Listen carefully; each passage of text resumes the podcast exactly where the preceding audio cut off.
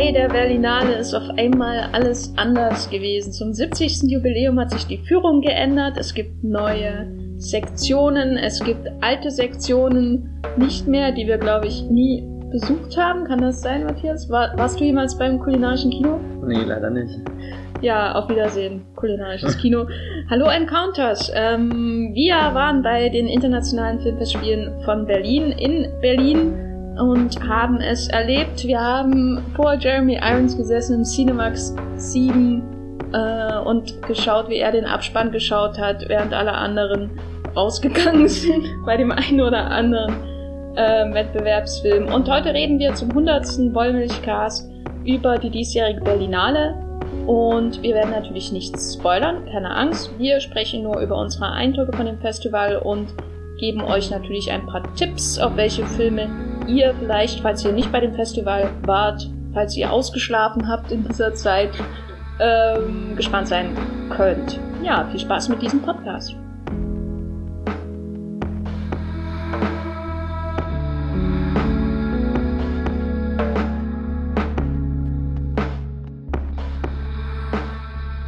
Matthias, deine wievielte Berlinale war das denn jetzt eigentlich? Kannst du dich erinnern, äh, wann du zum ersten Mal da warst? Also, glaube, ja, gute Frage. so viel vorher geplant, außer diese Frage. Ähm, das müsste meine sechste Berlinale akkreditiert gewesen sein und die siebte, die ich dann insgesamt besucht habe. Ich glaube 2014, das war das Boyhood-Jahr, oder? Das war das allererste Mal, wo ich für Karten anstand um, äh, keine Ahnung, 5 Uhr in der Früh, um äh, vor allem damals für Snowpiercer, äh, den dieser unbekannte Bong Joon-ho damals gedreht hat. Äh, da meinte jemand, der sei sehr gut und dann habe ich mich in die eisige Kälte gestellt, The Road von Cormac McCarthy durchgelesen und dann meine Karte geholt. Das war meine allererste Berlinale Erfahrung. Aber ich glaube, das war gar nicht die Frage. Jenny, wie viele Berlinale hast du gerade erlebt? Äh, also äh, ich glaube, ich war zum ersten Mal 2011 da, weil da bin ich nämlich überhaupt zum ersten Mal länger in Berlin gewesen für das Praktikum beim Movie Pilot, wo ich jetzt auch arbeite und war aber lange Zeit nicht akkreditiert, sondern habe dann immer eben ähm, vor allem an der Tageskasse Karten geholt. Ich habe das einmal gemacht, um im, im international äh, war das, glaube ich, damals ähm, mich da richtig angestellt die, und da irgendwie drei Stunden gewartet und habe am Ende nur zwei Karten bekommen oder so.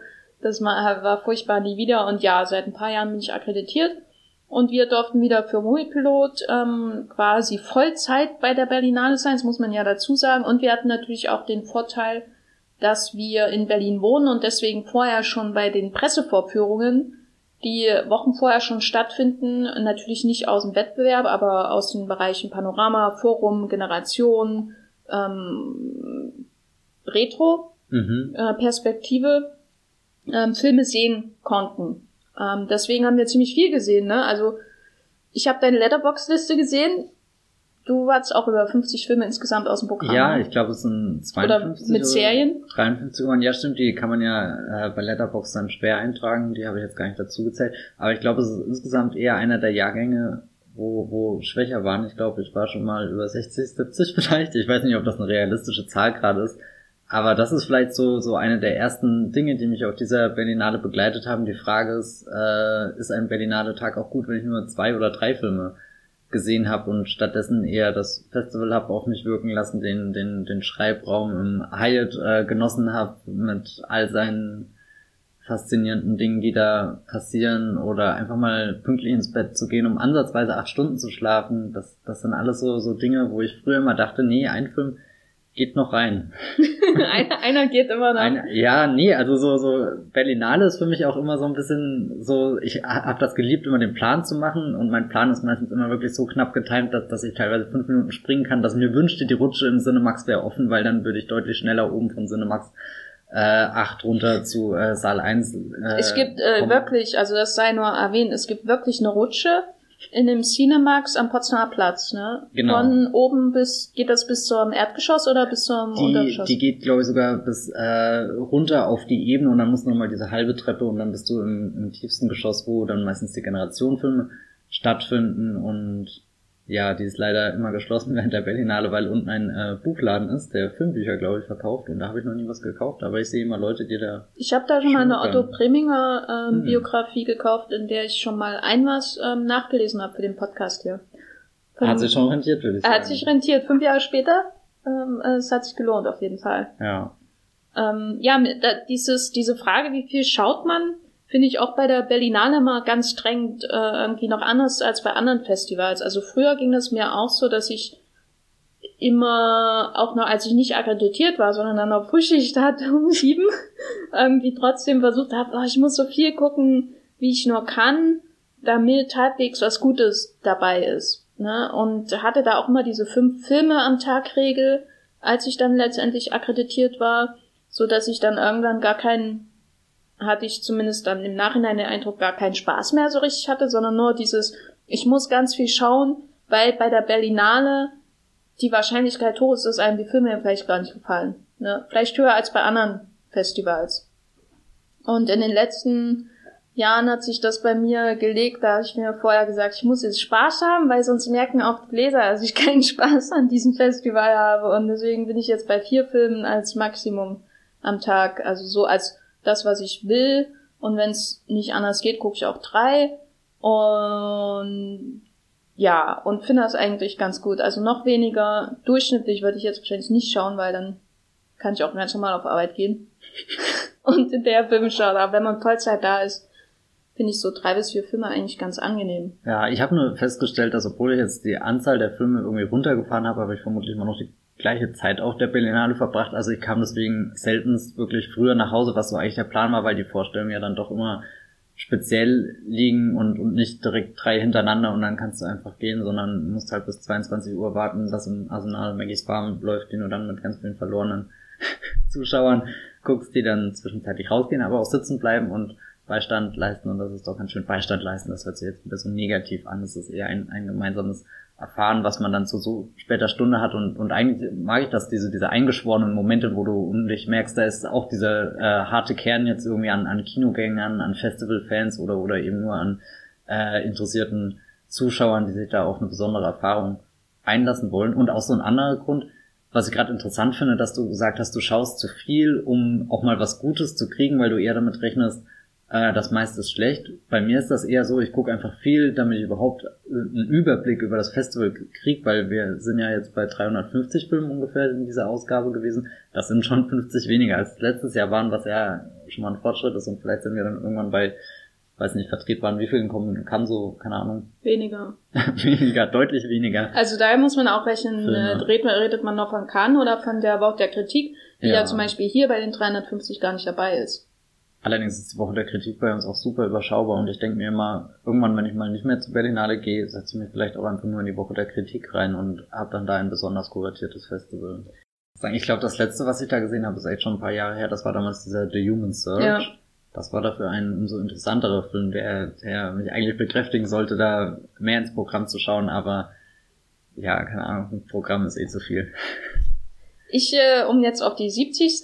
Ähm, zu kommen, muss sagen, dass ich so im Gesamteindruck irgendwann schon in der Mitte des Festivals nicht mehr dieses Problem hatte, ich muss viel schauen, weil sonst schaue ich nicht genug Gutes, weil ich mich recht schnell, ehrlich gesagt, eigentlich schon nach der Jajanke Dokumentation, die die erste Pressevorführung am äh, Tag der Eröffnung am Donnerstag äh, war, irgendwie gefühlt habe, als wäre ich in nicht ganz so sicheren Händen wie bei anderen Festivals, also insbesondere Cannes, ähm, wo man einfach in jeden Film hineingeht, weil man weiß, da hat jemand vorher was ausgewählt. Manchmal ist da natürlich auch Müll dabei und da habe ich auch schon furchtbare Filme gesehen, aber dieses, da wurde eine Selektion getroffen, was ich bei der Berlinale lange Zeit immer so ein bisschen bemängelt habe, hatte ich dieses Jahr auch bei dieses Gefühl, ne? Also ich muss nicht 60 Filme schauen, um genügend gute zu haben, sondern ich hatte schon zur Halbzeit irgendwie so viele Filme geschaut, wo ich dachte,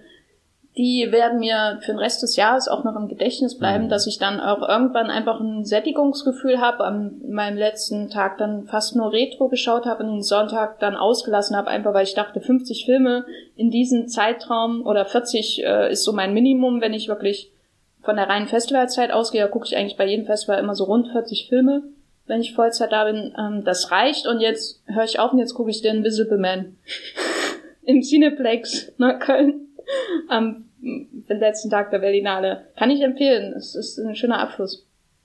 Ja, du hast doch auch schon mal John Wick äh, als Abschluss. Ja, John Wick 2. John Wick äh, das 2. war der beste Berlinale Abschluss, den ich mhm. bisher hatte. Das hat dieses Jahr leider nicht geklappt mit dem Timing. Äh, Chad Stahelski, ich bin sauer auf ihn. Ah, nächstes Jahr dann, oder? Nächstes Jahr auch nicht.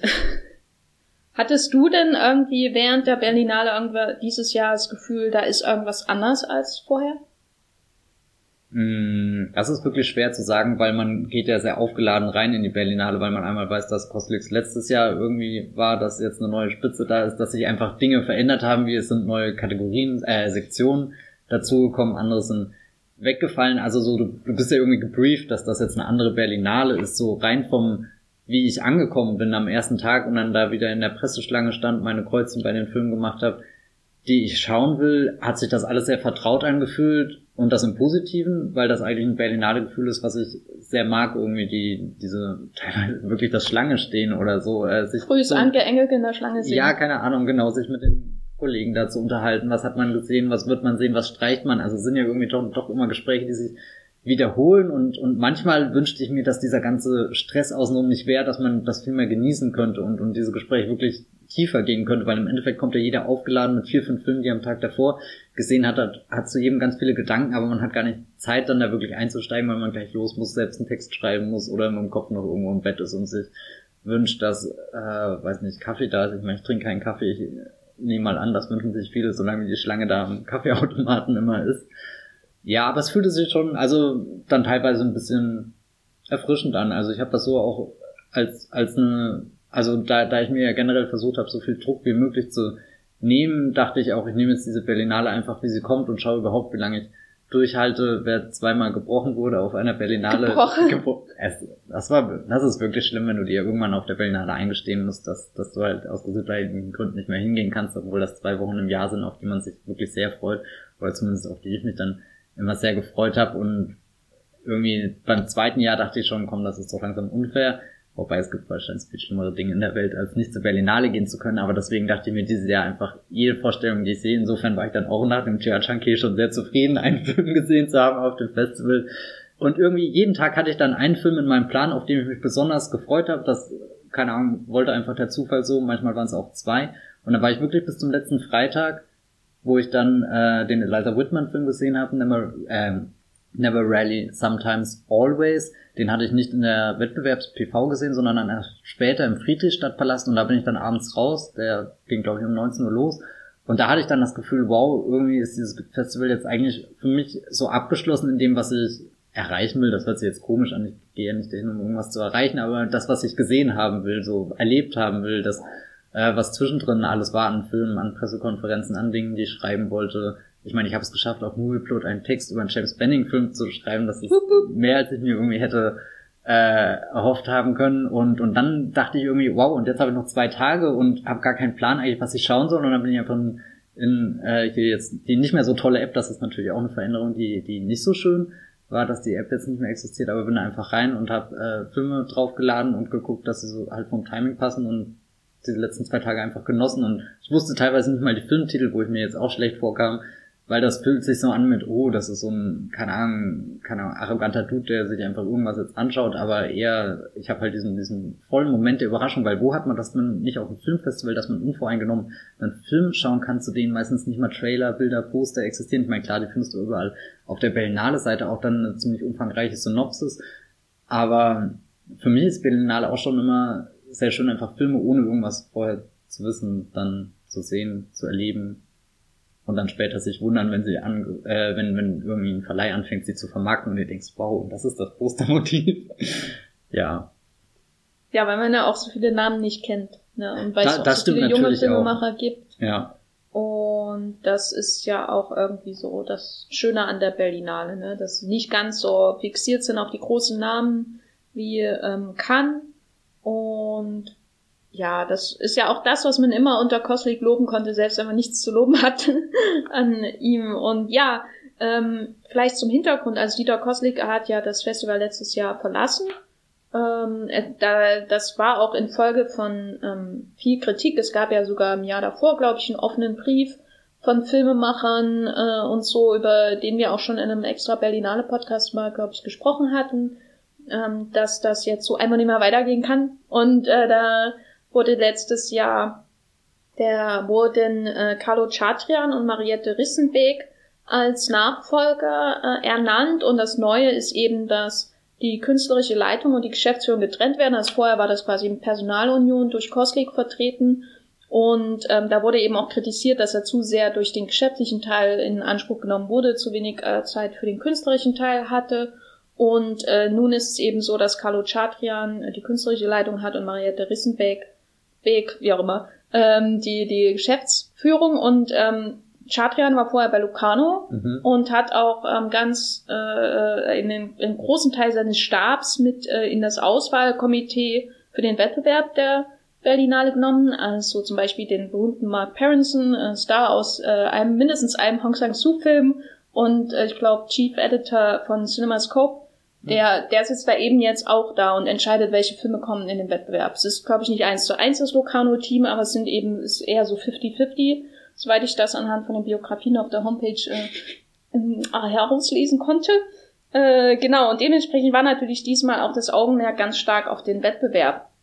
Es gab große Veränderungen natürlich, also das Kul äh, kulinarische Kino wurde abgeschafft, diese Reihe Native wurde abgeschafft, stattdessen gibt es jetzt zum Beispiel diese Encounters-Reihe, über die wir noch sprechen werden. Aber das, woran man eben so ein Festival wie die Berlinale misst, ist letztendlich immer auch der internationale Wettbewerb, weil ähm, es gibt viele tausend Filmfestivals auf der Welt, aber es gibt eben nicht viele, die solche großen ähm, Weltpremieren haben, ähm, die dann eben auch einen großen anerkannten Preis verleihen. Also ähm, das ist dann eben sowas, was die Berlinale selbst auch Toronto meinetwegen voraus hat, die äh, zwar den Audience Award haben und so, über den äh, der dann irgendwie relevant ist, wenn es um die Oscar-Prognose gibt oder geht oder so, aber sowas wie den Goldenen Bären, das gibt's eben nur in Locarno, in Cannes und Venedig, sowas von dieser Größe einfach. Nur um mal zu erklären, warum Leute über den Wettbewerb der Berlinale reden, weil ich glaube, für Außenstehende ist es wahrscheinlich oft nicht so richtig nachvollziehbar. Dieses Jahr waren 18 Filme im Wettbewerb und ähm, der mit dem steht und fällt natürlich auch irgendwie so ein bisschen die Einschätzung dieser neuen ähm, Festivalführung. Und ich habe alle 18 gesehen. Ich, hm. ich sehe das immer als meine Aufgabe bei Moonfloat. Ich weiß nicht, ob das irgendjemand überhaupt gesagt hat, du musst es machen, aber ich sehe es immer als meine Aufgabe. Ich muss, bin die, die am Ende den Wettbewerb einschätzen muss. Und ähm, habe deswegen immer diesen Zwang, so viele wie möglich Filme davon zu sehen. Also es ist mir bisher einmal passiert, dass ich den Gewinnerfilm nicht gesehen habe und das äh, nagt an mir bis heute. Welcher war das? Touch Me Not. Naja, das ist auch wirklich, glaube ich, der Gewinnerfilm der letzten Jahre. Ich finde, das ist sowas, das geht halt nicht. Ne? Also ja. ich, äh, ich würde ich nochmal zurück in der Zeit reisen, würde ich äh, meine Tagesplanung an diesem Tag ändern, auf jeden Fall. Und ja, deswegen habe ich diesmal wirklich alle 18 auch geschaut, aber das lag auch ein bisschen daran, dass ich im, Vor, äh, äh, im Vorfeld nicht so leicht aussortieren konnte, wie das manchmal bei anderen Festivals, wie der Berlinale, aber auch anderen ist so, wo man einfach eine Inhaltsangabe liest, die Filmmacher und denkt, nee, also den lasse ich mal lieber aus, den muss ich nicht gucken, der hat wahrscheinlich keine Chancen oder der wird mir nicht, eh nicht gefallen oder die Zeit kann ich einfach besser benutzen. Ähm, diesmal war ich einfach in vielfacher Hinsicht einfach neugierig, was das alles wird und habe auch das Gefühl gehabt, durch die neue Führung, mm, dass ich so ein bisschen einfach offener gegenüber allem war. Während bei Koslik, Koslik ist so, der zwingt, hat mich irgendwie, das ist mir auch hinterher erst so richtig klar geworden, der hat mich auch immer in so eine automatisch pessimistische Haltung gegenüber der Berlinale gezwungen. Und äh, mit der neuen Führung ist die jetzt fürs Erste erstmal weg. Und äh, da, da danke ich Carlo Chatrian und Maria Drissenbeck schon ähm, von vornherein. Der Wettbewerb ähm, du hast auch einige Filme aus dem Wettbewerb geschaut, ne? Ich weiß jetzt leider nicht, wie viele. Ich wollte eigentlich für diesen Podcast vorbereiten, ein statistisches Auswerten, wie oft ich in welcher Sektion gesessen war, weil mich das selbst interessiert hat. Aber vermutlich ist der Wettbewerb schon das, wo dann die meisten Prozentzahlen stünden. Ja, die, das ist auch immer am, am bequemsten morgens in diese PVs zu gehen, ne? Das finde ich auch. Also ich bin sogar sehr dankbar dafür, dass das so so ein Grundgerüst irgendwie von meinem Berlinale-Plan ist, weil sonst wäre ich da gibt's zu viele Optionen auch teilweise. Wenn wenn du halt sagst, morgen du nimmst mindestens zwei, keine Ahnung, PVs im Berlinale-Palast mit, dann ist das schon mal am Potsdamer Platz. Du kannst vorher noch in Rewe gehen. All diese Dinge. Das Essen. Kannst du mal in Rewe so gehen, außer am Sonntag. Ja, außer am Sonntag. Das ist wirklich ein Tag, wo man schauen muss, wie man überlebt. Ja. das, wir haben ja die echten Probleme im Alltag. Nein, ich, ich finde das bei der Berlinale schon, schon wichtig, so sich, sich Gedanken drüber zu machen, wie, wie stehe ich bis 22 Uhr durch und schaffe dann noch einen ganzen Film zu gucken. Ja, das ging mir ja auch manchmal so. Ich habe in der ersten Hälfte der Berlinale oft ähm, dieses Jahr vergessen zu essen, was, ja, oder? Und was so ein Grundproblem ist. 17, 18 Uhr und dann, und oh, ich habe heute schon mal ein paar Erdnüsse gegessen, das ja. reicht irgendwie nicht. Und ich wundere mich, warum ich müde bin und fertig. Aber ähm, der Wettbewerb fiel auf dieses Jahr durch die Tatsache, was nicht ganz neu ist, weil du hast ja schon Boyhood erwähnt, also normalerweise sind natürlich primär Weltpremieren drin, weil das ähm, je weniger Weltpremieren ein Festival hat, desto bedeutungsloser wird es ja letztendlich. Ähm, zumindest wenn es um so ein Festival wie die Berlinale geht. Man will ja der Erste sein, der mhm. was zeigt und nicht irgendwie, ähm, wie habe ich in meiner First, in meinem First Cow Text geschrieben, das Wiedercoin von anderen Festivals. da war ich sehr stolz auf mich damals vor einer Woche. Ähm, und äh, diesmal war es eben so, dass äh, Never, Rarely, Sometimes, Never? Always. Always? Nee. Never, never rarely, rarely, Sometimes, Always. Ähm, da lief, der in Sundance Premiere gefeiert hat, von Eliza Hitman. Aber, äh, und das war eben so wie bei Boyhood damals auch, der im Wettbewerb lief. Aber es lief auch ein Film im Wettbewerb, der schon erwähnt wurde, ein äh, Film mit einem, einer vierbeinigen Nebendarstellerin von großer Bedeutung, der in Telluride schon lief. Das heißt, vor vier Monaten so, also quasi am Anfang der letzten Oscar-Saison, die ja mhm. schon vorbei ist. Nämlich First Car von Kelly Reichardt. Und das ist ja schon eher so ein Zeichen dafür, dass wie, also irgendwie ist ja gleichzeitig ein Zeichen von, wir wollen irgendwie Qualität, egal ob es schon woanders liegt oder nicht. Und andererseits, wir wollen amerikanische Filme, die irgendjemanden anziehen, äh, und nehmen auch einen Telluride-Film, der auch in New York schon lief, beim New York Film Festival. Für dich waren die doch Gewinne, oder? Im Wettbewerb, nehme ich mal also, an. Also für mich waren die Gewinne nicht nur, weil ich sie sehr gut fand, also nee, doch, vor allem, weil ich sie sehr gut fand. Das wird schon der Hauptgrund gewesen sein. Ich äh, bin gerade ein bisschen drüber gestolpert. Ist First Cow wirklich der Film, der einen anzieht zu so einem Festival? Also außer Na, dieser kleinen Gruppe von, von, keine Ahnung. Na, halt Kelly Reichardt ist ein, ist, schon ist ein großer Name. Ja. Ah, weil das habe ich gerade eben überlegt, das ist ja jetzt nicht so wie äh, letztes Jahr kam ja Weiß irgendwie auf der Berlinale. Ja, aber der ist ja kein, war der im Wettbewerb? Mh, hm, außer Konkurrenz wahrscheinlich hm. oder so. Hm. Irgendwie, ich weiß auch nicht. Na, ich glaube, es geht einmal darum, dass du Kelly Reichert da hast. Ja, ich meine, und das ist natürlich was super Aufregendes. Also für mich war das mit eines der, der Highlights des Festivals, dass selbst wenn das kaum ein furchtbarer Film gewesen wäre, einfach sie dann später auf der Pressekonferenz darüber reden zu hören, das ist ja auch ein, ein Kontakt, den die Berlinale schafft. Dieses Jahr sogar besonders vielleicht durch diese On-Transmission-Dialoge, die wir noch gar nicht erwähnt haben, die es jetzt auch zum ersten Mal gibt, dass Filmemacher äh, eingeladen werden, die sich einen zweiten Filmemacher oder eine Filmemacherin ähm, suchen und dann über Filme, Leben, was auch immer, alles diskutieren. Aber zurück zum Wettbewerb. Du hast die als Bereicherung empfunden, also. Ich habe sie als Bereicherung empfunden. Ich hätte, also damals war ja auch zum Beispiel Chirac von Spike Lee, an den musste ich zum Beispiel denken, das ist ja auch ein, wirklich ein knallharter Film irgendwie, der, der ja auch seitdem in Deutschland ähm, erschienen ist, glaube ich, auf DVD oder vielleicht jetzt irgendwo zum Streaming ähm, verfügbar, aber das wäre ja auch sowas, was man ohne die Berlinale dann nie gesehen hätte und, und zumindestens verstehe, also ich fände es seltsam, wenn irgendwas kommt, was zumindest auf dem Kontinent schon irgendwo zu sehen war. Ich meine, gut in London, ich weiß gar nicht, ob da nee, der First Cow, aber nee, den nee, das waren alles gesehen, ähm, ja. internationale Premieren. Okay. Das heißt, immer, dieser Begriff bedeutet immer, in Abgrenzung zur Weltpremiere, dass sie außerhalb ihres Entstehungslandes noch nicht gelaufen sind. Also mhm. First Cow lief in Telluride und in New York, aber eben nicht in Toronto, ähm, nehme ich mal an, ausgehend davon, weil sonst wäre es ja keine internationale Premiere mehr gewesen. Also das ist, ja. glaube ich, das Minimalkriterium. Du kannst nicht wahrscheinlich, also ich weiß nicht, ob sie es können, äh, also ob sie in ähm, Berlin im Wettbewerb einen Film nehmen können, der nicht mal eine internationale Premiere hat, weil dann ist es wirklich mhm was ist dann überhaupt noch Besonderes daran?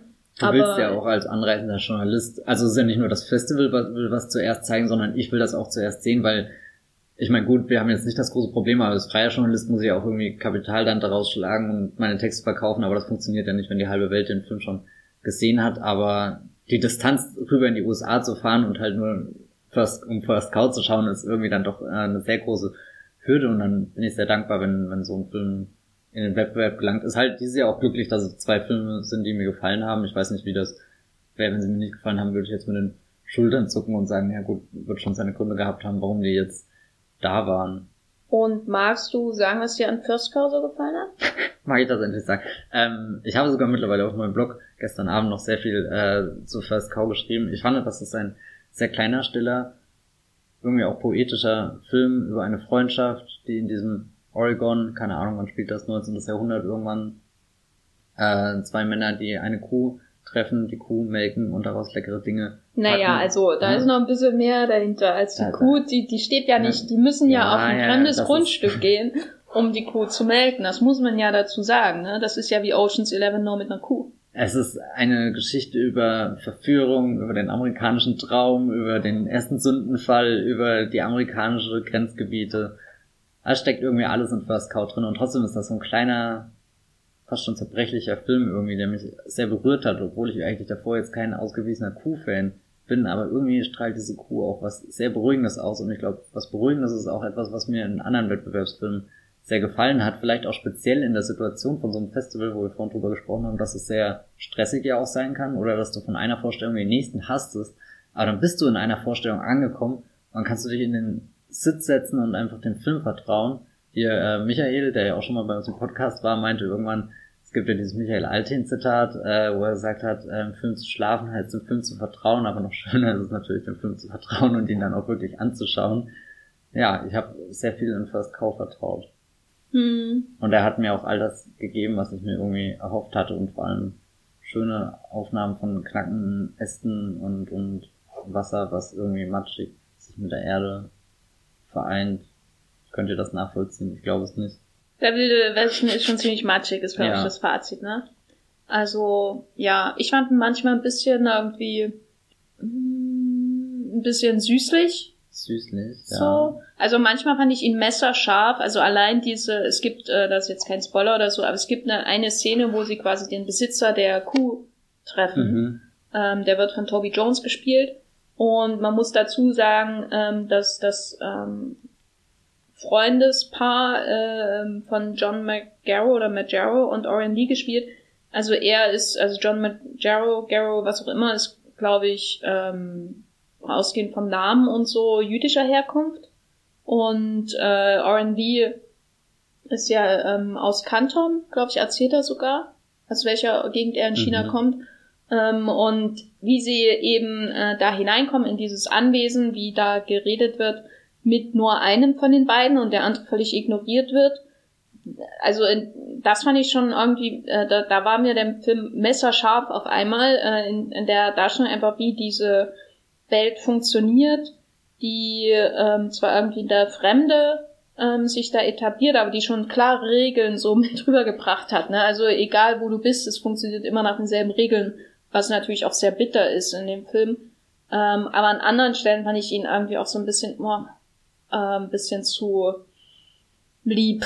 Einfach. Lieb. Ja, das ah. mit der ah. Kuh und die nachts bei der Kuh sitzen und die Kuh streicheln. Da dachte ich, finde ich, ist natürlich sehr irgendwie so schön warm und so, aber es ist halt auch irgendwie.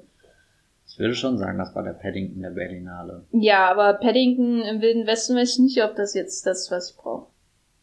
Das ist dein Fehler. Feivel der Mauswanderer reicht mir. So. Das habe ich nicht gesehen. Ach, da hast du was verpasst.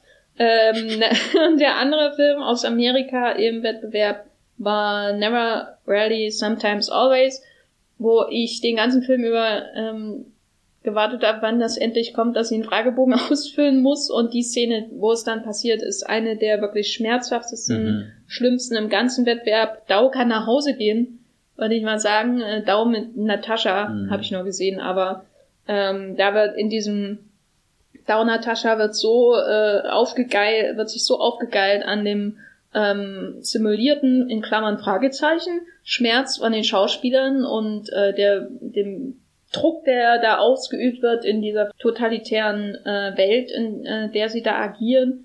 Ähm, und das ist alles so, als wäre da irgendwie ein 15-Jähriger mit der Kamera reingestürzt. So wird's inszeniert, wenn da eine nackte Frau in der äh, Badewanne ist. Und dann siehst du sowas wie Never Rarely, Sometimes Always, muss man immer ganz schnell hintereinander sagen.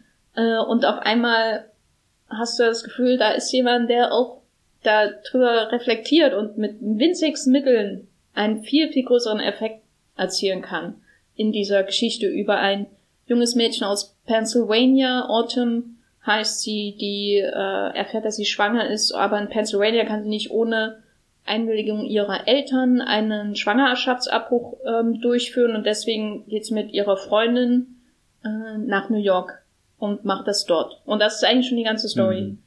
Und das war für mich auch auf jeden Fall einer, eins der absoluten Highlights des Festivals, wo ich froh bin, dass die, die Weltpremieren egal sind.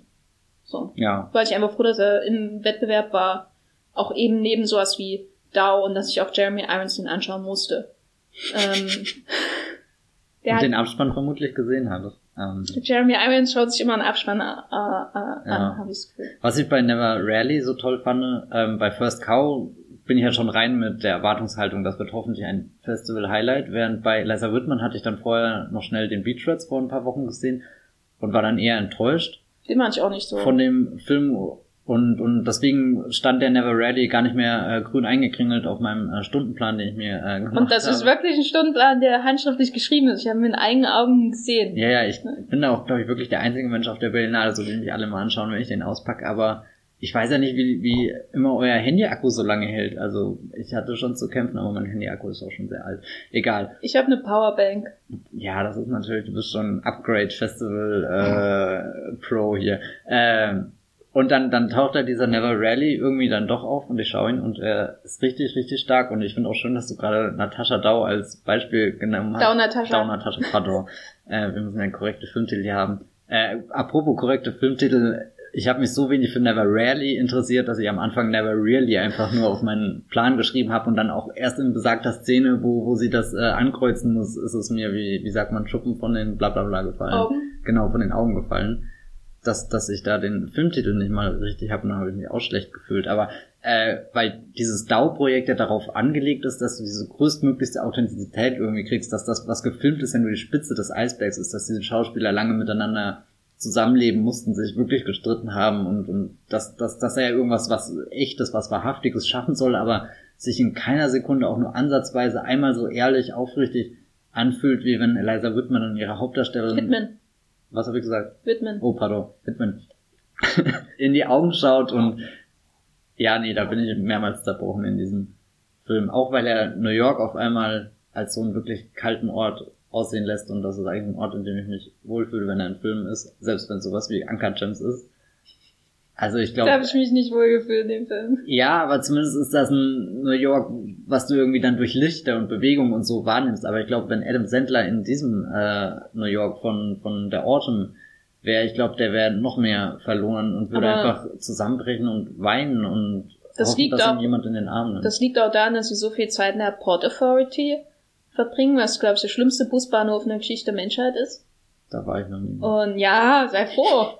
Äh, ich bin da einmal aus Versehen in der U-Bahn ausgestiegen und habe mir vorher mal was anderes darunter vorgestellt, weil es ja irgendwas mit Hafen mhm. im Titel trägt. Und das ist einfach nur so ein ganz furchtbarer Klotz, ähm, der total widerlich ist. So. Und ja, das habe ich sofort wiedererkannt, dass sie da ausgestiegen sind. Dachte, das kann ja nicht. Das, das ist, wenn das der Weg ist, durch den du New York kennenlernst, dann ist es einfach eine widerlich, widerliche Stadt. Und vor allem ja. die ganze Zeit so ein Dude, der auflauert. Also nee, das ist jetzt auch schon äh, laut. Naja gut, der lauert so halb auf und immer erzählt, wie geil gerade alles ist. Und du siehst überall nur dieses, dieses Graue und, und Triste und kannst nicht schlafen und ja. Das waren schon die Amerikaner, oder? Habe ich einen vergessen? Nee, ne? Das waren zumindest die guten Amerikaner, wenn noch ein schlechter dabei war, habe ich nicht Also gesehen. es lief halt noch Mike Salinger hier, aber ah, der ja, war stimmt, nicht im Wettbewerb. Ähm, und der hatte ja eine ganz seltsame ähm, Vision von New York, die irgendwie in den 90ern spielen sollte, aber da der hauptsächlich in diesem Verlagsgebäude stattgefunden hat, wirkte er so, als würde er in den 60ern spielen.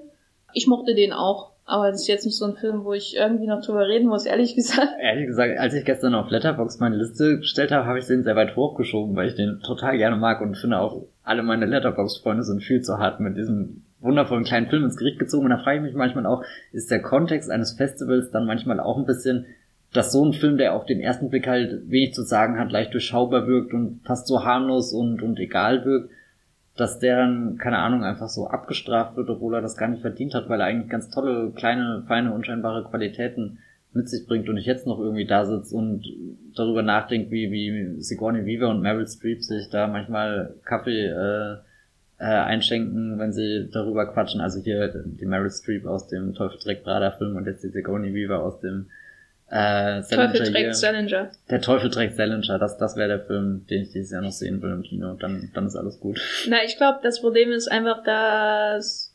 Eröffnungsfilme generell eher fluff sind. Gerade bei der Berlinale, ja. aber manchmal auch bei anderen Festivals.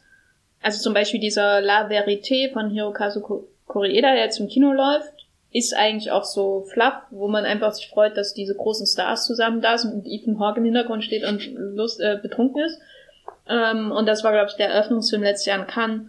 Und das ist eben, du hast einerseits diesen Anspruch, du gehst jetzt in den ersten großen Film des Festivals als Kritiker zum Beispiel und misst das ganze Festival irgendwie daran, ne? weil du gehst zur Berlinale und willst groß Kunst sehen oder was weiß ich, willst, hast halt einmal einen Anspruch und dann hast du aber diesen Widerspruch, dass der Eröffnungsfilm eben immer primär dazu da ist, Stars auf den roten Teppich zu holen und irgendwie so ein bisschen so ein, weiß nicht, erstmal so einen Schluck nehmen mhm. von dem ganzen Kino und den so in den Mund rumspülen und vielleicht noch mm, schmeckt das wirklich und so, ne? Also nicht gleich die ganze Ladung. Mhm. Also ja. bei Salinger hier wäre dann quasi der, der Film, von dem ich eine ganze Flasche bestellen würde. Wenn wir jetzt bei dieser Metapher bleiben. Naja, My Salinger hier ist halt eher so eine ähm, äh, Weinschorle, würde ich sagen. Mhm. Äh, während Down Natascha ist halt schon, ist halt schon härterer Tubak. Ich glaube, Down ne? Natascha ist der, der Whisky, von dem man blind wird. Wird man von Whisky blind? Äh, nee, man wird, glaube ich, vom ähm, selbst ge, äh, äh, gebrannten ge, Schnaps, gebrannten Schnaps ja, aus ge, Russland wirst ja. du blind. Ja gut, das passt ja auch. Aber, aber ähm, also die Ansprüche an Festivalfilme sind halt, ähm, stehen diametralen Ansprüchen des Festivals an der Eröffnungsfilm mhm. gegenüber. So. Und ich muss sagen, ich fand die Eröffnungsfilme in den letzten Jahren meistens auch Schrott aber äh, hatte deswegen gar keine Ansprüche an My Challenger hier, gerade weil er auch so ähnlich wirkte wie der vom letzten Jahr, dieser Kindness of Strangers Film, der auch in New York in Anführungszeichen spielt, aber wahrscheinlich eh auch in Toronto gedreht wurde oder so, keine Ahnung. Und ähm, ähm, er war als signifikant besser als Kindness of Strangers und das hat mich komplett überrascht. Und das war wahrscheinlich auch mhm. einer der Gründe, warum ich dann so positiv gestimmt einmal in diese Berlinale gegangen bin und auch in den Wettbewerb. Also der bevor wir jetzt auf die ähm, größeren Highlights, insbesondere auf Deutschland kommen, der einfach ähm, viele Filme hatte, die vielleicht jetzt nicht großartig waren, aber die einfach ähm, irgendwie interessant, gut waren. Also zum Beispiel dieser erste richtige Wettbewerbsfilm, der Freitag lief, ähm, war ja dieser Intruder aus Argentinien zum Beispiel. Ich weiß nicht, ob du den gesehen hast. Den habe ich nicht gesehen. Das war so als sowas wie Barbarian Sound Studio mit einer Synchronsprecherin und er hat natürlich sein Potenzial jetzt auch nicht ganz ausgeschöpft, aber es dann hat sich dann gegen Ende so ins Genre reingelegt, dass ich mich einfach gefreut habe, ne, dass sowas überhaupt bei der Berlinale läuft, einem ähm, genrefeindlichen Festival, muss man ja sagen. Dann gab es dieses ähm, italienische Künstler-Biopic Hidden Away mit dem ähm, Schauspieler, der auch den Darstellerpreis gewonnen hat, Elio äh, Germano, den, wo ich auch gerade in der ersten Hälfte einfach super positiv überrascht war, wie ungewöhnlich das für ein Biopic ist, die Hauptfigur so entfremdend irgendwie darzustellen, dass man irgendwie wirklich das Gefühl hat, er überhaupt keinen Zugang zu finden, auch wenn er sehr viel zwischen den Zeiten springt in der ersten Hälfte. Und dann wirkt er auch so ein bisschen in der Inszenierung, in den Bildern, hat er mich sehr stark erinnert an, wie hieß dieser Wunder, italienische Wunderfilm auf 16 mm, über den wir gesprochen haben, äh, mit dem Jungen, der Pinocchio? Äh, nein, nicht Pinocchio. ähm, äh, da hatten wir einen Podcast drüber äh, mit dieser. Ah ja, Lazaro. Lazaro. Ja. Lazaro Felice, genau. Lazaro. Genau. Und auch an den Martin Edner, der mich auch ein bisschen erinnert. Und ah. ach, da habe ich mich einfach drin wohlgefühlt, obwohl ich mit der Figur gar nichts anfangen, kon anfangen konnte und man sollte, glaube ich, auch nichts mit ihr anfangen der Zeit. Und das war eben bei mehreren so, selbst diese Filme, die ich überhaupt nicht mochte, als zum Beispiel dieser Rose Delete. Hm? Roads Not Taken. Nein, über den rede ich nicht. Aber zum Beispiel dieser Lead History, der, glaube ich, den Drehbuchpreis gewonnen hat aus ähm, Frankreich, oder irgendeinen Preis hat er gewonnen. Nein. Äh, diese, diese dämliche, billige Internet-Satire äh, äh, mit Gelbwestenspitzen ähm, war immerhin ein bisschen lustig und äh, wirkte zumindest nicht wie ein ARD-Film eine Digeto-Produktion, was man ja auch oft bei der Berliner hat. Ne? Und äh, über The World's Not Taken von Sally Potter, hast du ihn gesehen? Ja, ja. Den ich Da, da weiß ich nicht mehr. Also da fehlen mir wirklich die Worte. Also fast so wie Javier Bardem in dem Film. Ähm, Hm.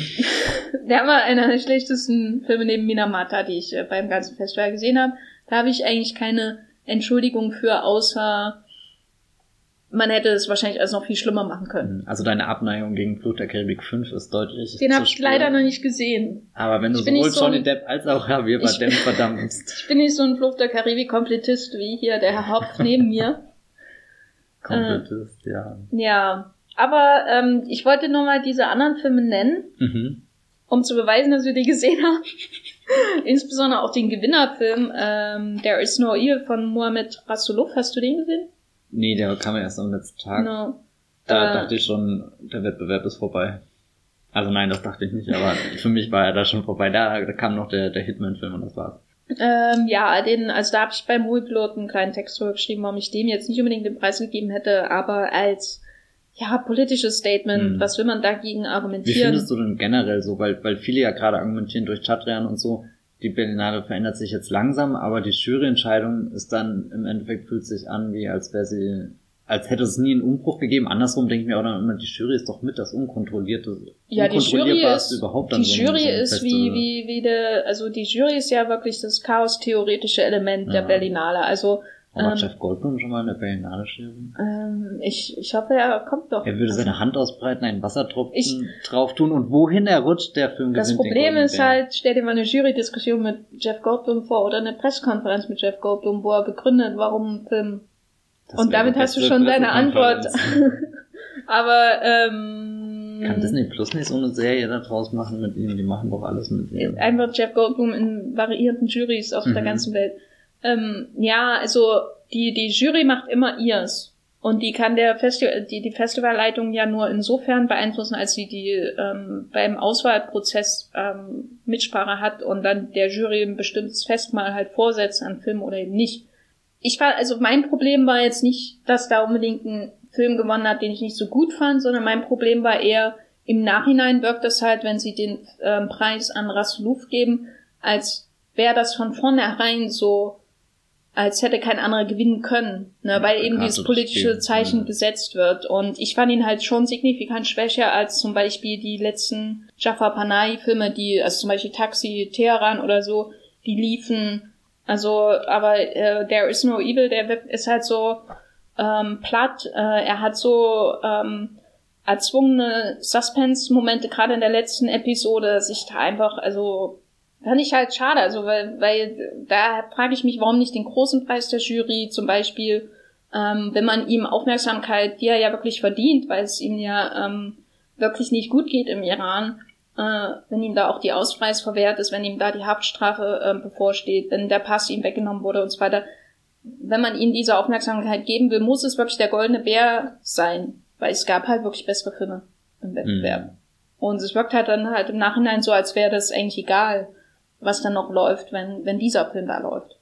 Und das finde ich halt immer ein bisschen schade, aber andererseits ist auch nur der goldene Bär. Ne? Und an den erinnert sich eigentlich kaum jemand, ne? anders als bei der Palme.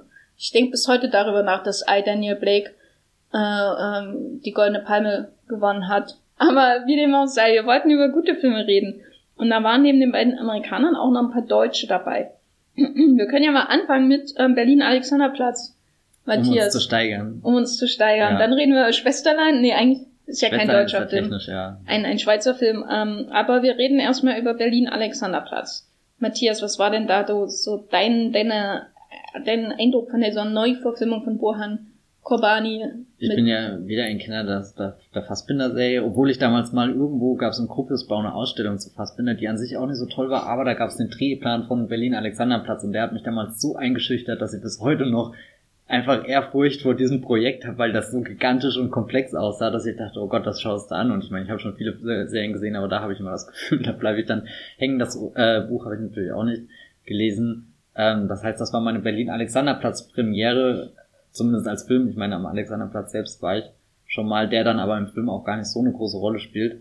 Mm, Und da war ich teilweise schon beeindruckt irgendwie von dem Film. Das war auch so der deutsche Film. Ich meine, wir reden gleich noch über einen anderen deutschen Filmemacher, der im präsent war, aber da wusste ich schon sogar sehr präzise, wie sich dieser Film anfühlen wird, auch wenn ich ihn natürlich vorher nicht gesehen habe. Aber er hat davor mit den gleichen Hauptdarstellern einen Film gemacht, den ich sehr gut finde zum Beispiel. Ähm, da hat man ein Gefühl dafür, während Berlin-Alexanderplatz, das, ja, ich weiß nicht, das fühlte sich wie so, so ein Brodeln ein bisschen an und dann beginnt er auch gleich mit einer Aufnahme, die auf den Kopf gestellt wird, die im Wasser ist, was total drastisches erzählt, von, von Flucht, von Einsamkeit, von, von irgendeiner, fast schon wie so eine Ursünde wirkt das dann, aber auch von, von einem Neubeginn und das dann in so rötliche Farben gehüllt ist, also das war, ja, keine Ahnung, Schöpfungsgeschichte und Apokalypse zugleich. Irgendwie ist der Film dann zwar nie wieder dahin zurückgekommen, wie er angefangen hat und hat halt auch teilweise Passagen gehabt, die ich ein bisschen langweilig fand, gerade wenn er, wenn er anfängt, ähm, zusätzlich zu dieser Geschichte über einen Flüchtling auch noch dann eine Geschichte über den Drogenhandel in Hasenheide oder so einzuflechten, da fühlte ich mich dann, dann eher unglücklich an hier, ähm, na, vier Blocks erinnert. Warum ähm, unglücklich? Ich weiß nicht. Vier Blocks ist gut? Ja, nee, vier Blocks habe ich irgendwie aus meinem Ding gestrichen, was auch immer das hat, bedeutet, aber nee, vier Blocks und ich sind keine Freunde geworden. Aber was mich sehr in diesem Film fasziniert hat, dass er für mich immer so ein Gespür rübergebracht hat, eigentlich ein riesengroßes Epos zu sein. Und dann durchblicken hat lassen, dass er eine Modernisierung des Stoffs ist, die mit aktuellen Themen hantiert, aber gleichzeitig auch immer dieses Gefühl rübergebracht hat, wie als befände ich mich jetzt in, in Babylon Berlin und würde da eintauchen in so eine, so eine Welt, die ich nur aus Bildern und Skizzen und halt diesen typischen Umschreibungen irgendwie kennen würde, auch wenn nie was da aussah und selbst die Musik war ja dann, äh, keine Ahnung, moderne Partymusik oder so, aber trotzdem fühlte ich mich wie, als gehe ich da in den 90er, 20er Jahren auf einmal durch so einen, so einen Club und das sind diese, diese, ja, dieses dekorierte Berlin irgendwie. Das fand ich sehr faszinierend. Ich glaube, du mochtest vor allem einen Hauptdarsteller sehr. Ich mochte den Albrecht Schuck sehr. Der ja also, Berlinale Stammgast ist. Am Anfang hatte ich wirklich Angst. Er spielt ja den Reinhold, also den es ja auch in der Vorlage von ähm, Dublin gibt, der da auch so ein etwas schwächlicher ähm, Mensch ist, der aber trotzdem den Haupt, äh, die Hauptfigur, also damals Franz Bieberkopf, heute Francis B., ähm, in seinen Bann zieht und auch immer wieder zurückzieht ins Verbrechen. So. Und am Anfang hatte ich echt ein bisschen Angst, als er da ähm, sich hingestellt hat, ähm, dass er jetzt so sehr phönixistisch äh, spielt, also Joaquin phönixistisch. Ähm, etwas überspannt. Äh, The Master, also mich, mich erinnerte es am Anfang halt an The Master, weil Joaquin Phoenix, den ich generell schon mag, aber der eben auch dazu neigt, ähm, seinen ganzen Körper immer so, so sehr stark einzusetzen, um ähm, den Charakter zum Vorschein zu bringen, dass er ähm, sich da auch so verrenkt wie Joaquin Phoenix in ähm, The Master, wo er da auch so leicht, leicht bucklig da rumläuft und so. Oder wie jetzt auch in Joker, wo er da rumtanzt und so. Und ein bisschen macht er das auch, aber ich hatte irgendwie immer das Gefühl, dass ähm, der Schuch, äh, dass man irgendwie immer im Hintergrund, das lag auch an der Figur, im Unterschied zu den Phoenix-Figuren, dass da immer auch Berechnung dahinter ist. Ne? Also dass er das Schwächliche gehört irgendwie zu ihm, aber er setzt das auch ein, ähm, um damit andere ihn unterschätzen. Und äh, stellenweise verliert er das auch in dem Film und wirkt auf einmal ähm, viel, sehr, sehr einschüchternd auch in seiner Art. Und das hat mir sehr gefallen. Er ist wirklich einfach ein guter Bösewicht und ähm, nimmt den Film auch vielleicht ein bisschen zu sehr in Beschlag, ähm, aber generell war ich auch positiv überrascht, einfach da es gar nicht versucht wird, so der Dublin-Stil, äh, äh, zu, den Dublin-Stil zu imitieren. Ähm, genau, und habe mich einfach gefreut, weil es so richtig Pop-Kino irgendwie war. Mhm. Ne? Es war überambitioniert, es war riesig groß in der Geste und am Ende doch sehr viel Klischee natürlich auch aus ähm, dem Genre, Gangsterfilm insbesondere. Aber das fand ich irgendwie sehr imponierend. Einfach, dass man sich an diesen Klassiker, der durchaus nicht mit dieser Mega-Geste herangeht, ähm, so, dass man sich diesem Klassiker so widmet und ähm, nicht einfach nur Seite für Seite adaptiert, obwohl er sehr nah dran ist natürlich mal. Auch dieser Yellow Hase Off-Kommentar und so, ähm, wo auch natürlich dann oft auch das Schicksal von Francis slash Franz ähm, vorweggenommen wird, wie es auch im Buch geschieht. Ähm, obwohl er da sehr nah dran ist, wirkt es trotzdem wie so ein völlig eigenständiges Ding mit Federn und so, aber eben auch sehr imponierend in dem selbstbewussten Umgang mit der Vorlage. Also wirkt es auch so hm. sinnlich und irgendwie, ja, hat mir einfach gefallen. Das, äh, also er hat mit drei Stunden der längste Wettbewerb im Film, aber ich saß drin und dachte, nee, das ist auch der aufregendste Film irgendwie so, weil du kannst dir nie sicher sein, was er als nächstes macht, weil er halt irgendwie all over the, place ist, aber dadurch kommt halt auch immer wieder irgendwas Neues mit rein. Wollen wir über Schwesterlein reden? Fandst du ihn gut? Nö. Gut, ich auch nicht. Ist ein Schweizer Film, zählt sowieso nicht. Aber mit Lars Eidinger und äh, Nina Host in den Hauptrollen. Ja, Lars Eidinger, der auch mitgespielt hat in Ja. Persian Lessons, äh, Persischstunden. Ah, ja, stimmt. Wahrscheinlich er hat eher auch der der, Berlinale bewiesen, das Zitat, er der meiste Schauspieler er Deutschlands ist der meiste Schauspieler Deutschlands. Ähm, während Nina Haus bewiesen hat, dass sie eine fabelhafte Schauspielerin ist, auch wenn es eher unglückliche Filme um sie rum gibt. Ja, ich meine, Schwesterlein ist jetzt in, nicht ähm, The World's Not Taken das war der äh, Lara der. Berlinale, glaube ich. Der was? Der Lara der Berlinale. Der Lara meinst du damit? Den Jan-Ole Gerster-Film. An den musste ich wirklich sehr oft denken, aber vielleicht lag das einfach nur an dem Milieu, was da so im Hintergrund Aber ist der auch schwingt. durchschnittlich? Den fand ich sehr durchschnittlich, dafür, Ja. dass der eigentlich super interessante Dinge erzählen könnte und, und der mit dem jungen Pianisten auch irgendwie eine Figur hat, wo man was sehr filmisch in Szene setzen kann oder zumindest erfahrbar machen kann, aber nee. Na, wir haben schon zu lange über Schwesterlein geredet, Ja, okay, ich glaube, die Zeit Ähm, ist ich sag nur abgelaufen, ja. Persischstunden, äh, selten so viel gelacht in einem Holocaust-Film und ich wundere mich immer noch darüber. Pass was? auf, das kann zitiert werden, so wie du das gerade Ja, sagst. aber das war, was da in diesem Film passiert, ähm, das waren so, da ist irgendwie irgendwas mittendrin ausgebrochen in Richtung ähm, Daily Soap und ähm, Karlauer Material, wo ich ähm, mich frage, naja, Das ist der Moment, wo du früh um neun im Berlinale Palast sitzt und Am fragst, Samstag war ob das das, ob das gerade wirklich passiert oder ob das einfach die Übermüdung ist, die Ja. schon einsetzt hier. Also wenn man den ganzen Film als Satire gestaltet hätte, dann hätte ich kein Problem damit gehabt, aber da das halt wirklich so, ähm, wie sagt man da, Whiplash-mäßig äh, von der einen in die nächste Richtung geht, ähm, war das dann doch irgendwie nicht ganz so überzeugend, finde ich. Aber der Eidinger hatte Spaß und der hat uns Ja. diese Pressekonferenz geschenkt und da gibt's auch einen Text von mir äh, bei Movieplot dazu.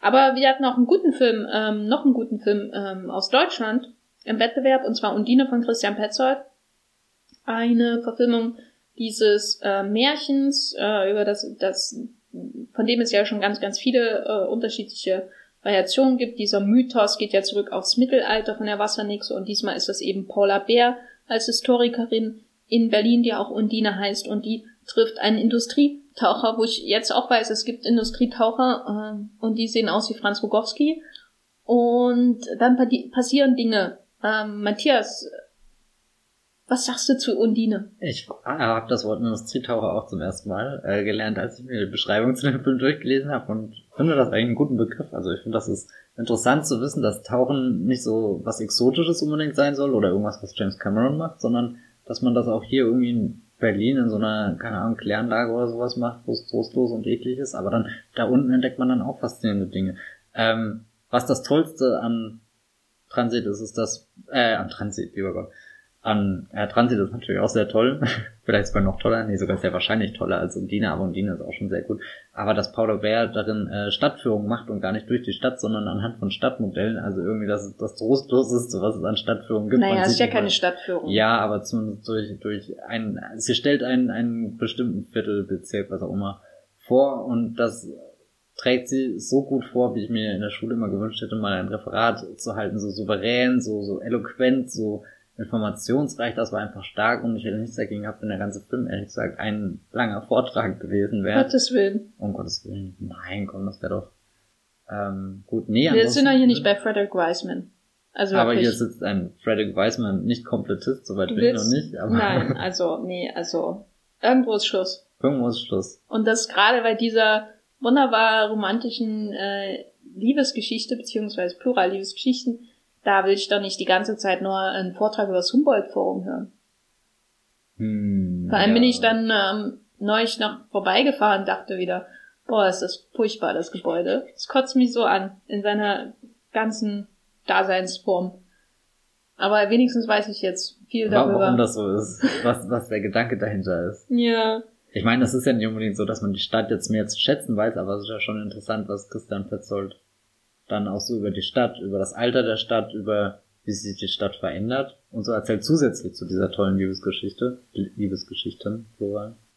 wobei das auch Ähm. immer ineinander greift, ne? Also ja, ja. ähm, Undine ist ja quasi als Konzept ebenso Teil von dieser Stadt Also ist ja wirklich ihr Name aufgeschnitzt auf so einen ähm, Steinbogen unter Wasser.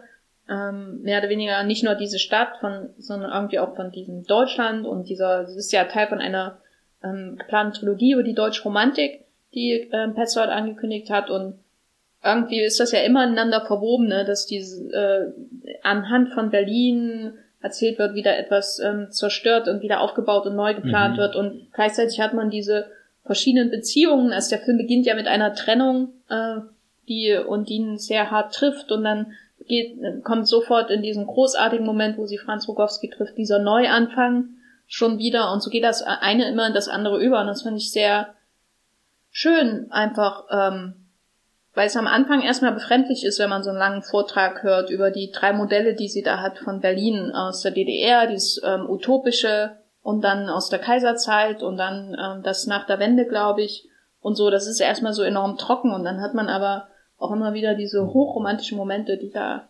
Oder das eine Modell, was verliehen wurde und jetzt nur eine Fotografie da ist, die dann wiederum fotografiert wird von allen Anwesenden. Ja. Ich finde, Christian Petzold ist ein Meister darin, äh, Schultern und Rücken und Umarmungen zu fotografieren. Ich das ist was, was ich mir wirklich sehr oft bei diesem Film dachte. Ich weiß mhm. nicht, ob das, aber dann dachte ich zurück und in Transit hat auch schon die Szene und dann dachte ich noch weiter zurück und in Phoenix gibt es ja am Ende diese Szene auf dem Bahnsteig. Das ist ja auch im Endeffekt eine, eine sehr emotionale Umarmung, bevor dann das äh, Klavierstück kommt und alles kaputt geht. Aber da dachte ich mir, vielleicht ist das auch mal ein Film, den er einfach machen sollte, nur um Umarmung. Gut. Ich glaube, wir schweifen ab. Lass uns doch mal. Hast du noch andere Highlights? Ich glaube, dir haben Filme aus Asien gefallen, zum Beispiel von einem Herr Hong, genau. Vorname Sang-Soo. Hong Sang-soo war im Berlinale Wettbewerb jetzt schon zum zweiten Mal. Das erste Mal war er mit äh, On the Beach at Night Alone vor, glaube ich, zwei, drei Jahren, 2017 könnte das gewesen sein, 18, ich weiß nicht, ihr wisst das besser als wir, wir sind nicht vorbereitet. Wir schauen nur die Filme und genießen sie. Das ist ja auch nicht schlimm, finde ich. Ähm, naja. naja. Und ich meine, Hong Sang-soo hat ja jetzt in der letzten Zeit, gut, er hat das letzte Jahr keinen Film rausgebracht, aber davor war ja nicht unbedingt so, dass man, dass jetzt das wirklich was Besonderes war, neuen Hong Sang. Ich meine, jeder Hong Sang-soo ist irgendwie ein kleines Geschenk und es ist was Besonderes, ihn zu sehen, aber sie sind halt so viel da gewesen, weil er auf einmal diesen, diesen richtigen Schub hat, irgendwie ganz viel sagen, erzählen wollte und das natürlich immer minimal variiert und jetzt so, der neue Film hat wieder ein bisschen die Distanz, ist auch wieder in Farbe im Gegensatz zu den alten wirkte auf mich deutlich heiterer und pointierter irgendwie. Ich erinnere mich, dass ich in Hamburg damals den Hotel by the River, den letzten Film, den er vorgemacht hat, gesehen habe und da trotz dieser typischen Komik, die er zwischen den Dialogen und den Figuren und so findet, dass ich da echt sehr deprimiert rausgegangen bin und auch äh, Grace, der ähm, dieser 66-minütige, der glaube ich auch auf der Berlinale im Forum damals lief, ähm, der dann teilweise echt düster und abgründig geworden ist, wenn er, wenn er so geguckt hat, was beschäftigt die Figuren in ihrem Innern, an was, was denken sie da, was, was überlegen sie, dass sie sich antun, was haben sie erlebt und so. Und da ist jetzt der Neue auch schon wieder so, so ein Blick in die Vergangenheit, eine Figur, die zurückkehrt und alte Freundinnen trifft. Ein paar gezielt, eine un, unfreiwillig, aber dann, dann in einem Kino auch ein wichtiger Ort mit Filmemachern, die sehr mit sich selbst äh, beschäftigt sind. Ja, ich weiß nicht, das war einfach, äh, das war wie so ein, so ein keine Ahnung, so, so, ein Heimat, so ein Heimatgefühl auf der Berlinale, bis da in diesem Wettbewerb, wo überall fremde Filme kommen und dann, dann das Song Sang Suda, der sich irgendwie nicht groß verändert hat, aber trotzdem mit jedem Film habe ich das Gefühl, ein bisschen wächst. Hm. Weiß nicht. Hast du ja. eigentlich alle mittlerweile gesehen oder nee. sind da viele, die du ausgesetzt hast? Weil das würde mich halt interessieren. Na, ich, kann, so. ich, war, ich war ja nicht nach Hamburg, deswegen habe ich zum Beispiel ein Hotel bei also, der River nie gesehen. Weil ich meine, er hat ja ständig diese wiederkehrenden Elemente und wenn man jetzt quasi nicht diese hohe Frequenz an seinen Filmen hat, nimmt man das dann anders wahr als. Also, na, ich sehe schon oft genug, dass sie mir hm. ähm, manchmal auf die Nerven gehen. ähm, und ich mochte ihn jetzt, also den neuen, aber da hatte ich auch so ein bisschen das Problem, dass es irgendwie auch wieder abgesehen, also das, was ihn heraushebt von den anderen, ist natürlich die ähm, klare Konzentration auf die Frauen, während die Männer meistens eher so ähm, vom Rücken her dargestellt werden, sind eher Eindringlinge in eine Welt mhm. ähm, äh, und wirken auch durch die Bank ziemlich negativ in ihrem Verhalten.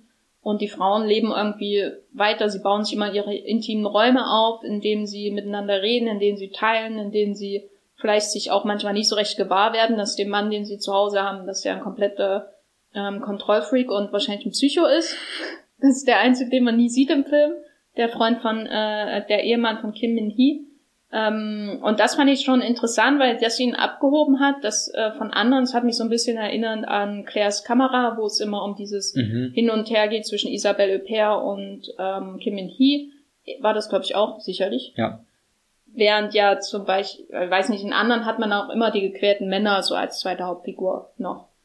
Ähm, auch selbst in uh, On the Beach at Night Alone, die Männer, die sie trifft, die haben schon eine größere Bedeutung als hier die Männer in dem Film. Aber andererseits habe ich bei Hong Sang-soo aus Problem, dass ich das zwar alles sehr schön finde und ich äh, kicher mich hinein, wenn er wieder zoomt oder wenn jemand den Sochu auspackt oder so. Oder die Katze zum Vorschein Die Katze ist super gewesen, ähm, aber da es ist für mich auch so ein bisschen, es geht das alles ineinander über und gerade bei dem, äh, der wirkte fast schon irgendwie, als wäre er zehn Jahre alt und nicht neu.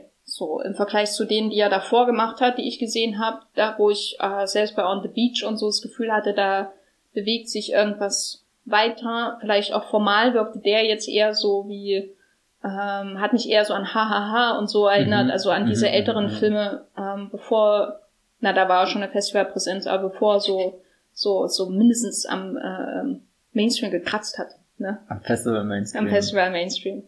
Genau. Ja. Ich habe ich hab mich schon gefreut, dass er im, äh, war, äh, im, im Wettbewerb war, aber es war jetzt halt, ist halt bei Hong Sang-soo das Problem, wenn man so viele schaut, dass das irgendwann halt schwer wird, die irgendwie untereinander ein bisschen zu unterscheiden. Das äh, hat er gemein mit Philippe Garel, der auch im Wettbewerb ist, äh, gewesen ist, mit The Sword of Tears ähm, aus Frankreich, wo man auch, äh, wenn man die letzten Philippe Garel-Filme gesehen hat, das äh, so halt Déjà-vu-Momente hat, äh, wie viele französische Beziehungsstudien in Schwarz-Weiß kann man jetzt noch schauen und so. Ähm, bei Philipp Garell fand ich aber einfach schön, dass er diesmal wesentlich härter mit seiner Hauptfigur umgegangen ist als in den letzten Filmen, also mit seiner männlichen Hauptfigur. Ähm, und das haben die beiden Filme dann wieder gemeinsam. Ist irgendwie interessant. Der eine ver, ähm, ähm, klammert die Männer fast gänzlich aus, um sie dadurch auch so ein bisschen zu kritisieren. Und der andere nimmt diesen Mann zur Hauptfigur, der wirklich furchtbar mit seinen Freundinnen und Geliebten umgeht, ähm, um dann äh, zum ähnlichen Schluss zu kommen. Also die mhm. fand ich auch sehr schön als ähm, Double Feature im Grunde, die beiden Filme. Mit Pinocchio die unerträglichste Hauptfigur des Festivals. Ja, auf jeden Fall. Pinocchio war aber wirklich ein Arschloch. Also Pinocchio war so furchtbar äh, verbieten. So. äh, aber du hattest bestimmt noch andere persönliche Highlights, oder? Also dein Lieblingsfilm äh, der wurde ist noch ja, nicht genannt hier, ist gell? ja äh, der der Tsai, ne? Der Tsai Ming Yang sein erster ist halt Stray Dogs, der so richtig als Spielfilm bezeichnet werden kann. Dazwischen hat er ja eher Kurzfilme gemacht, hier wie diesen. Genau, und dieser Visage, der war ziemlich lang. Genau, und äh, irgendein VR-Projekt habe ich in IMDb gesehen, was ich wahrscheinlich selbst nie sehen werde, aber gut. Ähm, Reezy heißt der neue Film. Auf Englisch hat er den Namen Days und er erzählt von zwei Männern, die beide sehr einsam sind und auch erstmal gar nicht zusammenkommen, selbst wenn das Still, was gleich auf der Berlinale Seite ist, sie zusammen beim Essen zeigt und Spoiler. Das würde ich echt schon als, als harten Spoiler hier einordnen, weil, weil irgendwie ich bin reingegangen in den Film und hatte mir viele, viele, ähm, also oder man wusste ja vorher schon, dass wenig Dialog, bis gar kein Dialog vorkommen soll und das Einzige, was jetzt im Film gesagt wird, ist eher gemurmelt, beziehungsweise irgendwie im Hintergrund zu vernehmen. Also man, man wird da nie gezwungen, Untertitel zu lesen, weil es gibt auch gar keinen. Also ihr habt gar keine andere Wahl, ihr müsst euch einfach drauf einlassen. Und ich dachte halt, er, und dann war ich äh, gespannt, wie er diese beiden Männer dann halt zusammen zeigt, wie, wie sie essen und und ich meine, das ist auch im Film drinne, aber es passiert halt eher erst sehr spät und davor beobachtet man sie entschlüsselt so ein bisschen, was, was treibt sie an oder, oder eher, was, was quält sie hier den, den, äh, die erste Figur, die äh, eher wohlhabend ist, äh, hier aus Hongkong und äh, ein, ein Körperleiden hat, was, was ihn verfolgt und die andere Figur ist dann eher aus ärmlichen Verhältnissen, hat auch eine kleinere Wohnung äh, in Bangkok, also auch irgendwie so zwei ähm, Städte, die gegenüber gestellt werden und äh, die treffen dann bei einer Massage äh, aufeinander und und diese Massage endet dann auch in, in Sex und äh, es ist eigentlich eher so ein bezahlter Akt irgendwie, also eigentlich was total ja. unpersönliches und kühles und Sexarbeit auch, ja genau und ja. das das Hotelzimmer, in dem sie sind, sieht auch erstmal trostlos aus und nichts, wo man sich wohlfühlt und und aber sobald sie sich dann da quasi berühren, wirklich berühren sie sich auch, also äh, da da findet dann eben viel mehr statt als als nur diese diese diese diese Arbeit, die, die bezahlt wird und, und sie sind eher viel mehr verbunden, so wie zwei Verlorene, die dann in einem unwahrscheinlichen Moment doch zueinander gefunden haben, ohne dass das jetzt besonders kitschig ist, auch wenn es sich irgendwie so gerade anhört, wie ich es erzähle. Ähm, das war auch ein Film wie, wie First Cow, wo ich mich einfach reinfallen hab lassen, äh, dem ich dann ganz vertraut habe und, und der ja auch wieder, also ganz anders als First Cow, aus wirklich sehr langen, konzentrierten Einstellungen sind, die, die auch erstmal nicht sehr spektakulär wirken, aber je länger du sie anschauen kannst, desto mehr merkst du, dass da irgendwie noch Gedanken drin stecken, wie ist das Bild komponiert. Ähm, was zeigt er uns denn da für Ausschnitte und so, so was mich nicht mehr losgelassen hat, ist wirklich, wie er hier seinen, seinen Salat ähm, wäscht und mit was für einer Sorgfalt er dann immer wieder das Wasser ausschüttet und das ist einfach ein, ja, ein ganz reduziertes Kino, aber auch eins, wo man dann ganz viel dadurch wahrnehmen kann, weil, weil eben nicht so viel passiert, sondern ich weiß nicht, irgendwie, ich hatte ein bisschen das Gefühl, dass da, dass viele den so, so, ähm, als so ein Standardzei wahrgenommen haben, keine Ahnung, was das genau sein soll. Also irgendwie so, das ist schon das, was ich von ihm erwartet habe, aber irgendwie, wenn ich jetzt zurückblicke, ist das wirklich halt der, der besonderste, das kann man nicht steigern, ähm, der außergewöhnlichste Film auf diesem Festival, der, der irgendwie so, so tief ist wie so ein, so ein riesengroßer Teich und der ist ruhig und dann kommt ein Tropfen und dann kannst du diese Wellenbewegung ewig beobachten und die gehen immer weiter und weiter und, und das hat dann fast schon etwas Hypnotisierendes, was dich da hineinzieht und dann willst du selbst irgendwie in diesen Teich springen und, und am liebsten gar nicht mehr auftauchen, auch wenn du irgendwie Luft holen müsstest. Aber ich meine, Undine kann ja auch sehr lange unter Wasser die Luft anhalten. Ähm, ich finde es sehr schön, wie diese Berlinale Filme untereinander manchmal so einen kleinen Dialog einnehmen, sei es jetzt die Arschlochigkeit von Pinocchio mit der Arschlochigkeit von dem Philipp Garell Protagonisten oder eben äh, diese, diese Ruhe und Stille in First Cow und Resi, ja. Wie mochtest du den? Ja, ich mochte den auch. Ähm, ich habe mir aber dann oft auch überlegt, ähm, wie wäre der Film, wenn die letzte halbe Stunde, nehme ich mal an, mhm. ähm, nicht da wäre. Also zum Beispiel bei Stray Dogs ist es ja so, da hat man, der ist natürlich, der ist noch wesentlich radikaler und hat wesentlich längere Einstellungen, aber da habe ich auch das Gefühl, dass ich mich viel mehr mit den Bildern auseinandersetzen muss, mhm. als bei Risi. Risi ist ja schon eher noch quasi dokumentarisch. Ich finde die Dinge, die in Bangkok gezeigt werden, also auch das Leben von dem äh, einen Mann in Bangkok wesentlich aussagekräftiger ähm, und auch interessanter als ähm, quasi das, was mit dem Li Kang Sheng äh, Protagonisten passiert. Ähm, selbst die Elektroakupunktur, wo man viel lernt über ähm, ähm, ostasiatische Heilungsmethoden, die sehr schmerzhaft und ähm, äh, heiß werden können. Es ist eine Elektroakupunktur plus zusätzlich sind noch glühende Kohlen da drauf gesteckt. Ja. Das ist schon sehr speziell. Durch die, also die brennen, glaube ich, durch diese elektrischen Stöße. Ah, also, ich, also so habe ich es verstanden, aber ich weiß ja. auch nicht genau. Es sah sehr gefährlich aus. Also auch irgendwie nichts, wo ich das Gefühl hatte, davon wird man gesund. Nee, ähm, aber es ist eben natürlich so eine totale Abstraktion von Berührung, ne, also von mhm. Heilung, also diese, man lässt sich solche Sachen da reinstecken und die Kohl, äh, die verbrennen dann, man lässt sich beinahe noch halb verbrennen, also man, es gibt ja wirklich diese Szene, wo die da das wegmachen müssen, weil er sich beschwert wegen Schmerzen, obwohl man es nicht versteht, weiß man genau, worum es geht. Und dem gegenüber steht dann natürlich diese direkte Berührung äh, mit dem Sexarbeiter in ähm, Thailand und so. Ähm, aber ich fand es manchmal, also ein bisschen leer auch so in den Beobachtungen, ähm, ohne die große Pointe, die wir hier nicht verraten, am Ende. So, also da habe ich das Gefühl, würde man die wegkappen, wäre das alles ziemlich leer. So während ich bei Stray Dogs, obwohl da viel weniger passiert, außer natürlich die der Kohlkopf, der ähm, für, als Ersatz für die verschwundene Ehefrau dienen muss. Eine große Szene des Kinos des 21. Jahrhunderts. Ähm, obwohl da viel weniger passiert, habe ich das Gefühl, da ist, das ist alles so voll, weißt du, also so, hm. kann mir tausend Dinge erzählen, vielleicht, wenn ich ähm, mich darauf einlasse, während hier, ja, der Film erst zusammenkommt durch das Zusammenkommen der Figuren. Und das finde ich halt für so einen langen Film dann schon ein bisschen problematisch so, weil die Bilder halt auch nicht so viel hergeben. Also hergeben, es klingt immer so, als wäre das irgendwie so ein, ein Tauschakt. Ich würde bezahlen und sie, ich würde bezahlen und sie geben mir irgendwas. Das ist natürlich Schwachsinn, aber es ist einfach so für die ästhetische Auseinandersetzung ist da irgendwie weniger da, ähm, auch in dem Wasser beobachtet in dem Alltag, vor allem von Li Kangsheng, ähm, als jetzt bei Stray Dogs, äh, wo er da ewig mit seinem Schild im Regen steht, zum Beispiel. Eine ja. Szene, die ich niemals vergessen werde. Aber äh, er hat auf jeden Fall thematisch auch ähm, viele Parallelen zu First Cow, ne? Dieses ähm, Zusammenkommen mhm. in einer Fremde, die äh, oder in einer Welt, wo ähm, das Zusammenkommen irgendwie nicht mehr zum Grundprinzip gehört, außer es sind irgendwie wirtschaftliche Aktionen oder so. Ich meine, gut, es gibt keine Kuh bei Simon Young, aber wobei vielleicht doch. Eine nee, Fischköpfe gibt's und Fisch, was ja, gekocht wird. Ja. ja, ja. Hast du noch einen anderen Film aus dem Wettbewerb? Sonst würde ich jetzt weiter springen. Na, ich glaube, wenn wir noch kurz Zeit haben, würde ich den naja. Abel Ferrara erwähnen. Ja, ach ja, ja. Siberia, ich glaube, den mochtest du ja auch ganz gerne. Ja, den mochte ich sehr. Ich fand das ja jetzt toll, weil wir haben ja gerade in Deutschland den Kinostart von Tomaso. Äh, genau Tomaso, wo, wo ich schon dachte, wow, noch mehr selbst sezieren kann er sich nicht.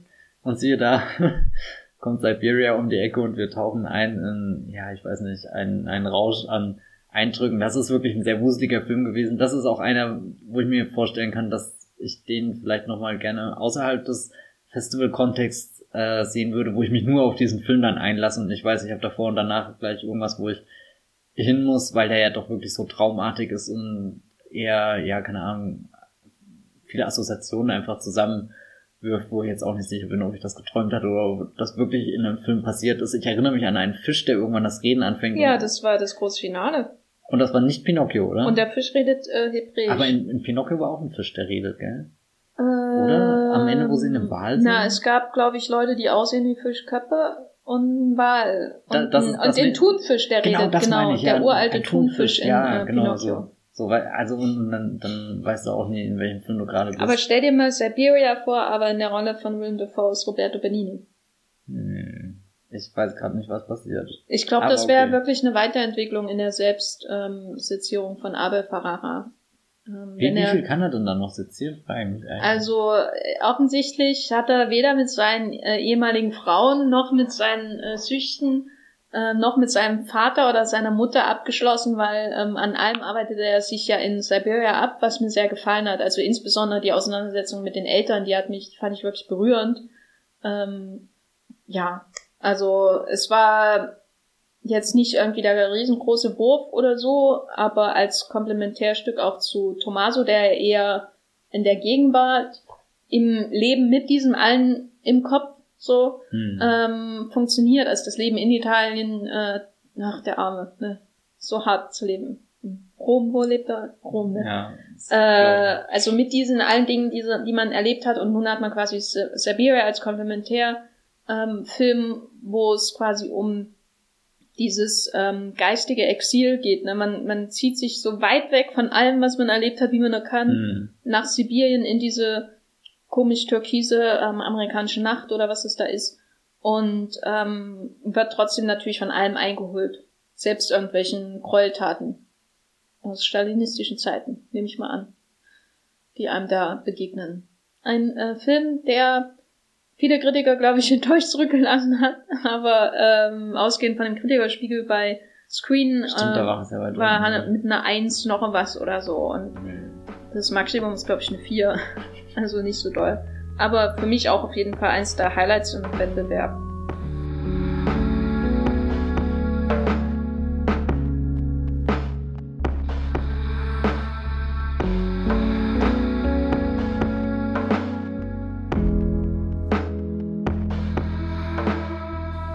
Aber eine der großen Änderungen bei der Berlinale, wo wir jetzt mal über den Wettbewerb gesprochen haben, ist ja diese neue Sektion Encounters. Und da haben ja manche kritisiert, das ist, da wird quasi ein paralleler Wettbewerb aufgezogen. Und das kann ich ehrlich gesagt auch nachvollziehen, weil als ich im Nachhinein auf meinen Lieblingsfilm geschaut habe, waren da ähm, eigentlich fast alle Filme aus Encounters dabei, die ich gesehen habe.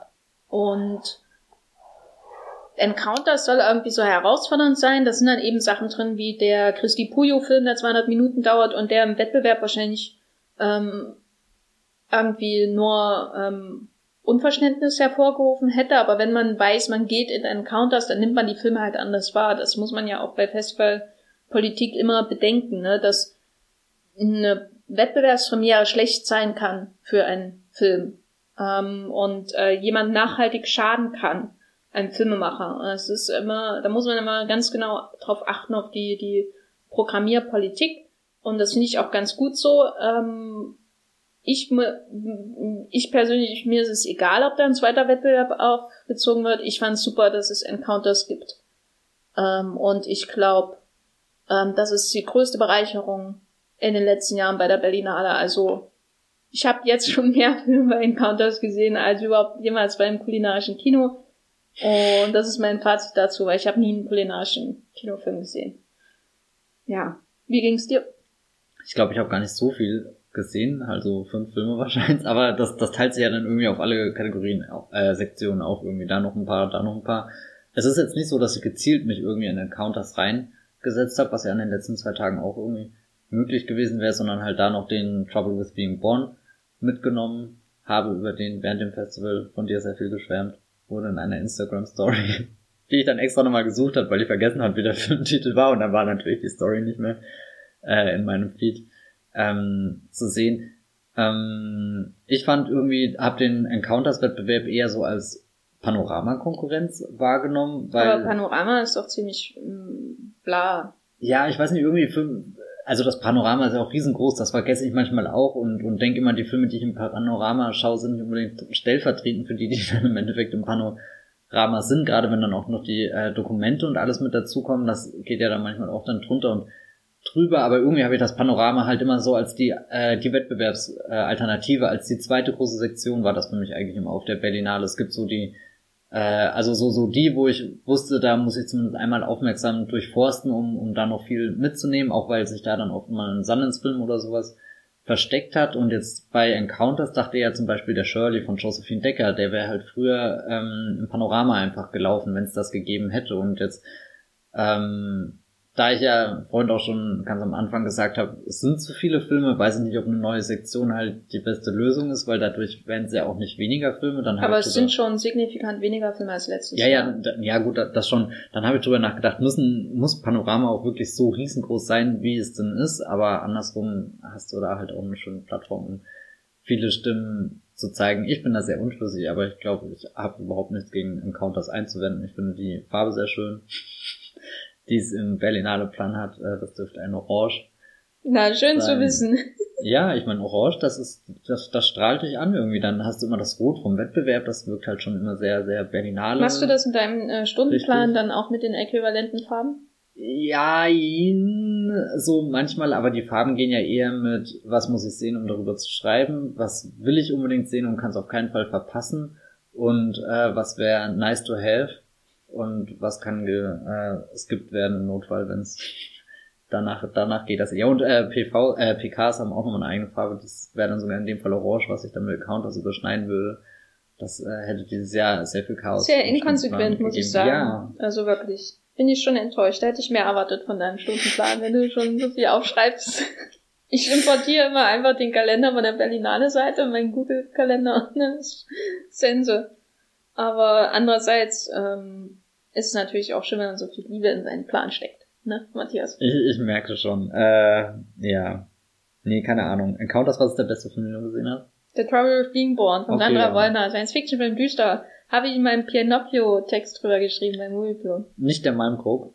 Malmkrog ist mein ähm, zweitliebster, mhm. glaube ich. Äh, Malmkrog ist auch äh, Encounters, fand ich auch ähm, super von Christy Puyo.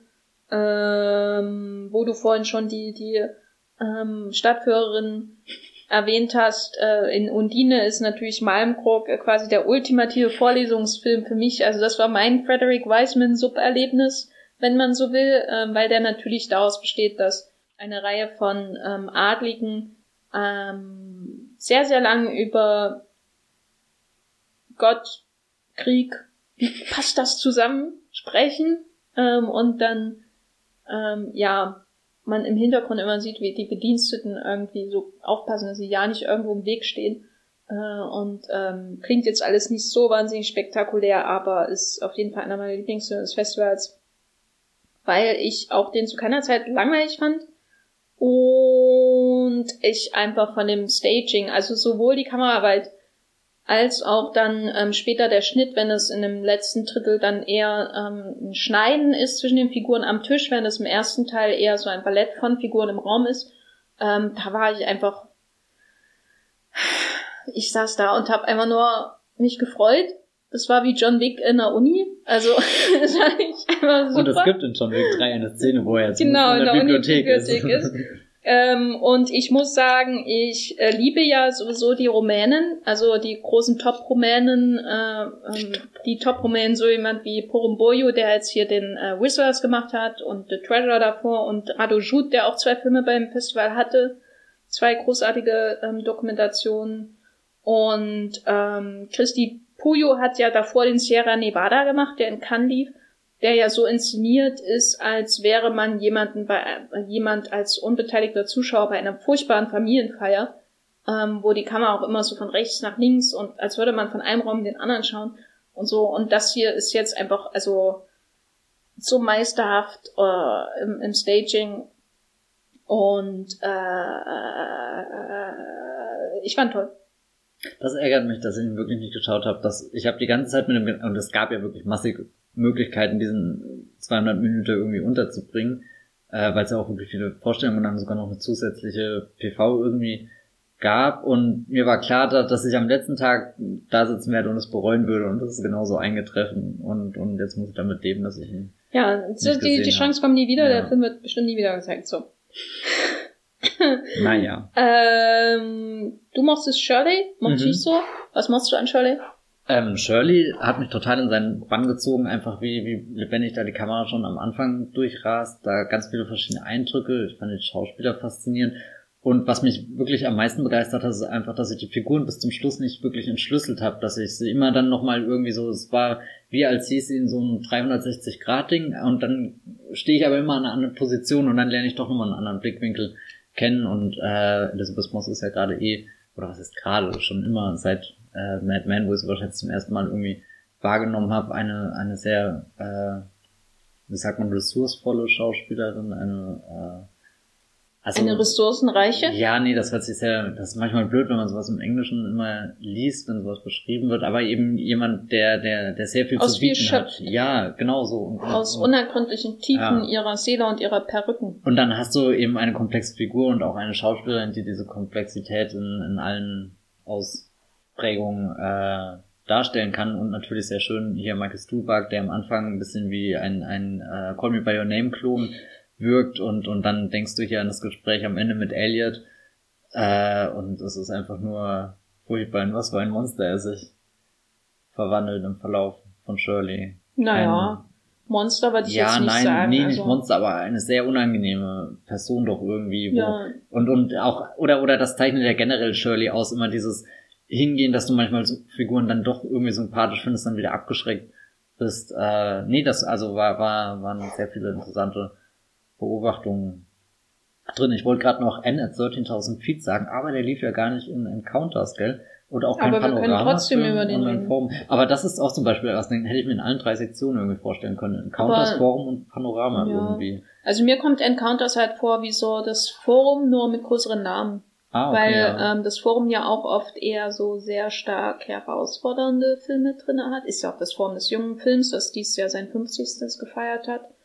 Ähm, und Encounters äh, hat halt schon eher noch ein paar zumindest gestandener größere Regisseure gehabt, jetzt nicht durch die Bank, äh, aber jemand wie Christi Puyo, der ist halt, der läuft ja nicht im eigentlich nicht im Forum, Ja. theoretisch, ne? Also das ist, außer er hätte irgendwie einen minor Film gemacht, eine Doku, zum Beispiel Jajanke oder so, ähm, dann sowas läuft natürlich auch in den Nebensektionen oder so, aber eigentlich ist Christi Puyo jemand, der halt in keinem Wettbewerb läuft, wenn er einen Spielfilm dreht. Und hier läuft er halt bei Encounters.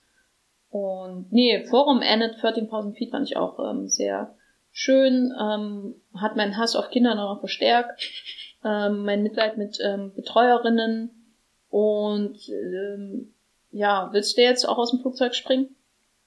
Das ist eine äh, komische Frage out of context, oder? Ich meine, ich, Der heißt Annette 13.000 Ja, ja, ja, Feet, also, stimmt, jede, also ja. hm. Ah, Hier ein, ein sehr direkter Titel. Hm. weil der parallelisiert quasi nur zur Erklärung immer ähm, quasi die kinderbetreuerischen Tätigkeiten von Anne, Mit die ein paar persönliche Probleme hat, psychischer Natur, äh, wo man immer nicht weiß, liegt das an ihrer kontrollsüchtigen Mutter, die ich sehr enervierend fand in dem Film, aber irgendwie auch Mitleid mit ihr hatte, weil man weiß immer nicht, was das zuerst da war, ne? Das Huhn oder das Ei. Also der Zustand von Anne oder die Erziehung Ja. von ihr. Ähm, und das wird immer so paralysiert, so ihr Alltag, wie sie arbeitet mit den Kindern, wie sie sehr verständnisvoll, aber eben auch sehr infantil mit ihnen umgeht und man das Gefühl hat, ist sie noch Betreuerin oder ist sie eine von ihnen? Ähm, und dann eben, wie sie auf eine Hochzeit geht und sich komplett betrinkt. Ähm, und dann sieht man sie immer so bei so Übungsstunden, ähm, weil, weil sie vorhat, allein äh, einen Solosprung äh, eben zu machen mit Fallschirm. Äh, genau, und darauf arbeitet es irgendwie so hinaus, dass man immer so diese diesen extremen, diese extreme Grenzerfahrung hat, ähm, wo sie komplett für sich selbst verantwortlich ist, nein, weil in, letztendlich muss sie ja die Leine ziehen oder eben nicht. Mhm. Ähm, und auf der anderen Seite diesen Moment, wo du das Gefühl hast, diesen Arbeitsmoment, wo du das Gefühl hast, sie ist überfordert irgendwie, sie ist unglaublich empathisch mit den Kindern, man versteht, warum sie das macht, aber gleichzeitig fehlt ihr auch die Distanz dazu, um sie wirklich zu betreuen. Das unterschreibe ich so. Es war während dem Schauen, glaube ich, ein anstrengender Film, aber da ich den sehr früh auf dem Festival gesehen habe, ist das einer, wo ich mindestens jeden Tag einmal drüber nachgedacht habe und das merke ich gerade, wie der irgendwie in mir wächst. Ihr kennt das bestimmt von, von anderen Filmen. Irgendwie so ein Alien. anderer. Hm, Ja, genau, äh, Alien, irgendwann bürstet er aus. Irgendwann bürstet Und- die Anne aus deinem, äh, aus Genau. deiner Chest und dann, Ja, jetzt sind wir bei so einem komischen Vergleich. Eigentlich wollte ich gerade überleiten zu einem anderen Film, der gewachsen ist. Welcher? Äh, das war, äh, den haben wir ja schon davor gesehen in einer Vorab-PV, äh, Here the Assistant, den du, glaube ich, auch sehr mochtest. Ähm, den du ja, glaube ich, auch am direkten Tag von Bombshell gesehen hast. ja, Ähm, beides MeToo-Filme, aber sie könnten nicht gegensätzlicher sein. Wir haben ja, glaube ich, auch schon im Podcast ähm, das anklingen lassen, während der eine äh, schnell, laut und fast schon aggressiv ist, ist es der Assistent ganz ruhig und in sich verzogen irgendwie. Die, die Assistentin äh, kommt da ganz am Anfang an ihren Arbeitsplatz und stopft die ganze Persönlichkeit mit ihrer Jacke irgendwie in, den, in die unterste Schublade von ihrem Schreibtisch und dann sieht man einfach nur, wie sie ja ihre Arbeit da tut in, in einer Firma, die ähnlich der Weinstein Company äh, anmutet und es ist alles sehr grau, sehr beklemmt da und die Bilder sind dann auch fast schon dokumentarisch, also auch so ein halber Freddy Wiseman Film, der sich mit seiner Kamera irgendwo hingestellt wobei hat. es schon sehr, also ich fand ihn schon sehr ähm, inszeniert. Ja, Weil- aber vielleicht im Sinne von, wir beobachten einfach lange so unspektakuläre Prozesse, wo sonst ein Filmemacher eher sich nicht so mit aufhalten würde. Also das Kopieren, das Waschen, das... Aber also so wie die Kamera hingestellt wird, also hingestellt, es klingt so, das machen wir mal. Stellen wir mal die Kamera da. ähm, also da hatte ich schon das Gefühl, also es ist eine andere Art von Authentizität als zum Beispiel bei Never Rarely oder aber jetzt um ganz schlimm hier DAO zu nennen oder Ah so. ja, mhm. ähm, weil schon sehr bewusst die Bildausschnitte so gewählt werden, ähm, dass sie in einem bestimmten Verhältnis zu den anderen Menschen in ihrem Büro ja, dass Sachen vor allem ausgegrenzt werden Genau. oder eben nicht, ja. Also wie, also am schlimmsten fand ich ja mit, also am schlimmsten nicht, aber irgendwie, wo ich so richtig mitfühlen konnte, war irgendwie die Szene, wo sie da was abwäscht in dieser winzigen Küche. Sie wäscht komplett furchtbar ab, muss ich sagen. Ich, da würde ich ein tausend Wörter schreiben, wie, wie sie abwäscht, dass es nichts gegen, nichts gegen Keime hilft und so, okay, aber mach das. genau, äh, demnächst bei, bei Abwaschpilot. Äh, aber, und dann kommen da irgendwie zwei Frauen oder so rein und reden so, als wäre sie gar nicht da. Und das ist, äh, sie gibt ihnen irgendwie eine Tasse oder so, irgend so eine Kleinigkeit. Und es ist so, als irgendwie so diese Stufen in der Firma und welche Rolle sie da hat, wird so quasi in Sekundenschnelle präzise skizziert. Und das ist so echt und irgendwie Mhm. so schlimm. Und irgendwie aber auch natürlich Alltag, ne? Also das ist ja nicht in, nur in einer Weinstein-esken Firma, wo ein komplettes Unrechtssystem irgendwie herrscht und der, der Boss ähm, irgendwelche quasi halb Kinder irgendwie nach New York holt unter falschen Versprechungen, um sie irgendwie zu missbrauchen oder so, also was ja hier letztendlich auch passiert, sondern es ist ja ganz normal in Firmen auch, ne, dass man so miteinander umgeht, in gerade in größeren Konzernen. Ähm, und das fand ich sehr genau einfach beobachtet, so dieses Entmen diese Entmenschlichte, ne, dass man nicht mal Hallo sagt oder so, sondern Mhm. ähm, da wäscht eben jemand ab, damit ich da meinen Kaffee trinken kann, so in der Art. Da habe ich mich auch gefragt, warum haben die keinen Geschirrspüler? Und andererseits hatten sie aber auch noch so viele analoge, irgendwie olle Telefone. Ich dachte, ich spiele das nicht in einer anderen Zeit. Dann hat sie aber wieder ihr Handy rausgeholt und spiele wieder in Gegenwart. Das war, Das hätte auch so Anfang der 2000er irgendwie sein können, von der Größe der Rechner teilweise und so. ja, Wobei es noch nicht so fette Monitore waren, also es waren schon Flachbildschema, aber gut. aber es sah aus wie Windows XP. Ja, Oder noch Aber- schlimmer, 98. Ja, ja, 98 ist schon. Aber andererseits ähm, gibt es bestimmt noch die eine oder andere Stadtverwaltung, die das auch noch hat. Äh, The Assistant ist von uns auf jeden Fall eine Empfehlung, gerade wenn euch Bombshell als MeToo-Film nicht überzeugt hat. Ich mochte ja Bombshell, aber The Assistant ist, äh, Assistant ist in seinen Beobachtungen so von Hierarchien und ähm, auch ähm, die Komplizenschaft wird halt sehr unspektakulär und deswegen noch umso schlimmer irgendwie Hm. dargestellt. Und dass viele, ähm, also sowas wie Bombshell, ähm, da geht es natürlich sehr stark um dieses sich aufbäumen, um, um Heldenfiguren in diesem System zu finden, auch wenn es dann Megan Kelly ist oder so. Aber bei Assistant ähm, geht es eher darum, wie ist das System überhaupt aufrechtzuerhalten über so viele Jahre hinweg und Jahrzehnte ja. Also es geht ja wirklich bis zu den Anfängen von Hollywood im Grunde zurück. Und das ist, darin ist der Film wirklich sehr ähm, eindrücklich. Distant von Kitty Green. Green, genau. Hast du noch einen Film, den du unbedingt empfehlen möchtest aus dem kompletten Berlinale Programm, dann ist jetzt der Moment, um es zu sagen, Matthias, jetzt 10, 9, 8, zack. Maggie's Farm, schaut ihn euch an, auch wenn das äh, vielleicht das sperrigste ist, was in diesem äh, Wettbewerb, sage ich, in dem ganzen Festival zu sehen war. Das sind wirklich nur äh, ein paar Einstellungen von ja Bäumen, von Mülleimern, von Gängen, von Ecken und Kanten. Und das sind nicht mal Totalen, dass ihr das ganze Bild seht, sondern meistens einfach nur Details rausgegriffen. Ich hätte schon gern die ganze Mülltonne gesehen. Ja, ja, die, die Mülltonne ist ja groß genug, Ja? dass die ins äh, Bild passt. Gut. Also es ist auch ein größerer Container und dann eher so eine kleine Mülltonne am Rand und beobachtet das einfach, was James Benning da beobachtet. Ähm, ich bin da noch nicht müde, das zu tun. Ja, das ist so, so, glaube ich. Äh, wa- was ich überlegt habe, weil ich habe ja auch dieses Jahr auf der Berlinale meinen ersten Hei- Heinz Emmingholz-Film gesehen und von dem war ich irgendwie enttäuscht. Von dem habe ich mir auch sowas wie James Benning erwartet.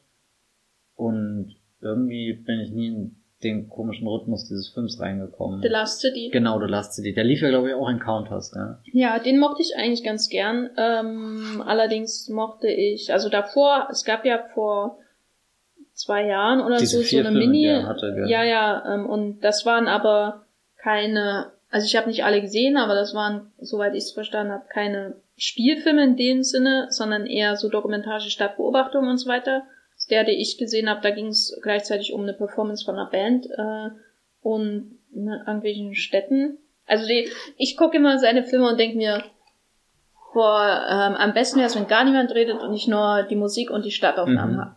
Ähm, und bei The Last City war natürlich immer noch der Vorteil, dass er manchmal sehr, sehr lustig ist und dann wieder ähm, so, so ähm, ins erzählte Grauen hineingeht. Ähm, und dann geht's um Zeitreisen und was weiß ich. Ähm, ich mochte das schon, aber auch eher auf so eine abstrakte Art, äh, weil das so ultra künstlich ist, auch in der Art und Weise, wie die Menschen reden, dass es so gestelzt ist, das ist ähm, nicht leicht da hineinzukommen.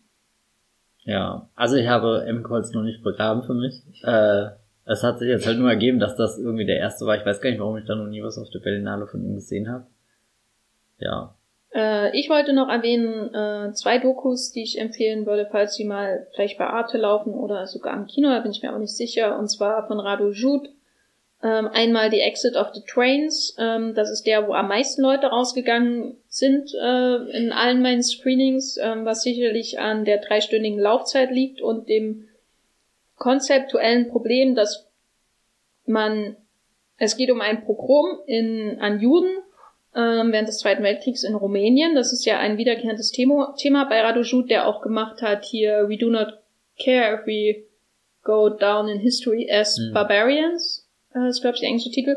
Ähm, und das ist immer, immer sehr wichtig, so die rumänische Geschichte aufzuarbeiten. Ähm, nicht nur unter Ceausescu ähm, später, sondern eben auch äh, insbesondere auch die Komplizenschaft ähm, der rumänischen Bevölkerung bei der äh, Verfolgung von Juden.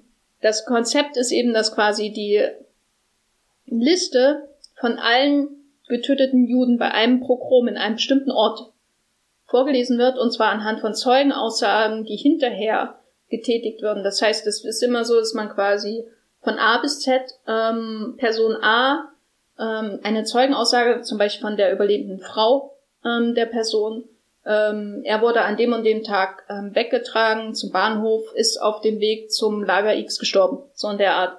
Und das natürlich dann, ähm, wenn man ahnt, der Film ist drei Stunden lang, Ähm, und sage ich mal, 90 Prozent des Films bestehen aus dem Vorlesen von diesen Zeugenberichten. Ähm, und man ist erst beim Buchstaben B. Ähm, da hatten, glaube ich, viele den Gedanken, ich habe den Film schon gesehen und muss den Rest nicht sehen und gehe dann raus. Was für mich ein fataler Fehler wäre, weil am Ende noch was kommt, was man am Anfang eigentlich schon erahnen kann, weil es nämlich äh, mit Kapitel 1 quasi so in der Art, äh, es gibt diesen Teil 1 und man weiß, es kommt ein zweiter Teil. der ist auch ganz kurz nachher passiert. Am Ende muss man aber sehen, ähm, um wirklich die Tragweite auch von dem ersten Teil ähm, vielleicht nochmal vollständig zu verstehen, gerade auch was die Komplizenschaft ähm, eben der Rumänen angeht. Und das fand ich schon sehr beeindruckend. Ich habe dann währenddessen manchmal abgeschalten und irgendwie darüber nachgedacht, was das jetzt eigentlich bedeutet, wenn man einfach nur vorliest. Ähm, was es bedeutet, wenn man nur ähm, bestimmte Pass, man sieht immer nur die Passfotos von den Personen oder ähm, Familienfotos oder so. Hab mir so überlegt, ist das ein, weiß ich nicht, strukturelles Problem, wenn du so eine monotone Art hast, das darzulegen und dann wieder überlegt, aber ist es nicht so die ultimative Auseinandersetzung mit den Opfern, ne? während man eben bei sowas wie Persian Lessons immer über Lars Eidinger nachdenkt und nicht über die eigentlichen Hauptdarsteller, weil eben die Täter so äh, in Anführungszeichen interessant sind, ist eben so ein Film wie, wie das komplette Abwatschen von diesen ganzen Täterfilmen, ne? Weil man eigentlich nur die Opfer hat und jedes einzelne von 2000 Schicksalen quasi in kurzer Form liest. Und das fand ich sehr ähm, beeindruckend, einfach auch, weil da viele Auseinandersetzung auch gefordert hat, ähm, von mir jetzt als Zuschauerin. Und dann der zweite Radio Jude-Film war auch sehr ähm, ähm, darauf bedacht, ähm, mit Fakten, mit ähm, äh, quasi Aussagen von Zeugen und ähm, Vorhören umzugehen und daraus einen Film zu weben. Und zwar ist das ähm, Uppercase Print, der nicht ganz so lang war, wo es um einen äh, Fall von äh, politischer Verfolgung in dem Ceausescu-Regime geht, von einem jungen Mann, der eben politische Parolen an Wände geschmiert hat ähm, und dann wird der Film quasi mit fast etwas theaterhaft mit dem Vorlesen von diesen Zeugenaussagen und der ganzen Ermittlung von den ersten Leuten, die die ähm, Sätze gesehen haben an der Wand, die sie weggewischt haben, bis hin zu irgendwann den Lehrern und so weiter die eine Strafe fordern und so. Ähm, so ist es ungefähr strukturiert. Man sieht immer Schauspieler, die es vorlesen im Gegensatz zu dem anderen Film. Und ähm, das fand ich auch sehr beeindruckend, weil ich das so, sowas in dieser Form im Umgang mit ähm, solchen realen Fällen noch nicht gesehen habe, dass man wirklich nur die Akten ähm, sprechen lässt in dieser extremen Form.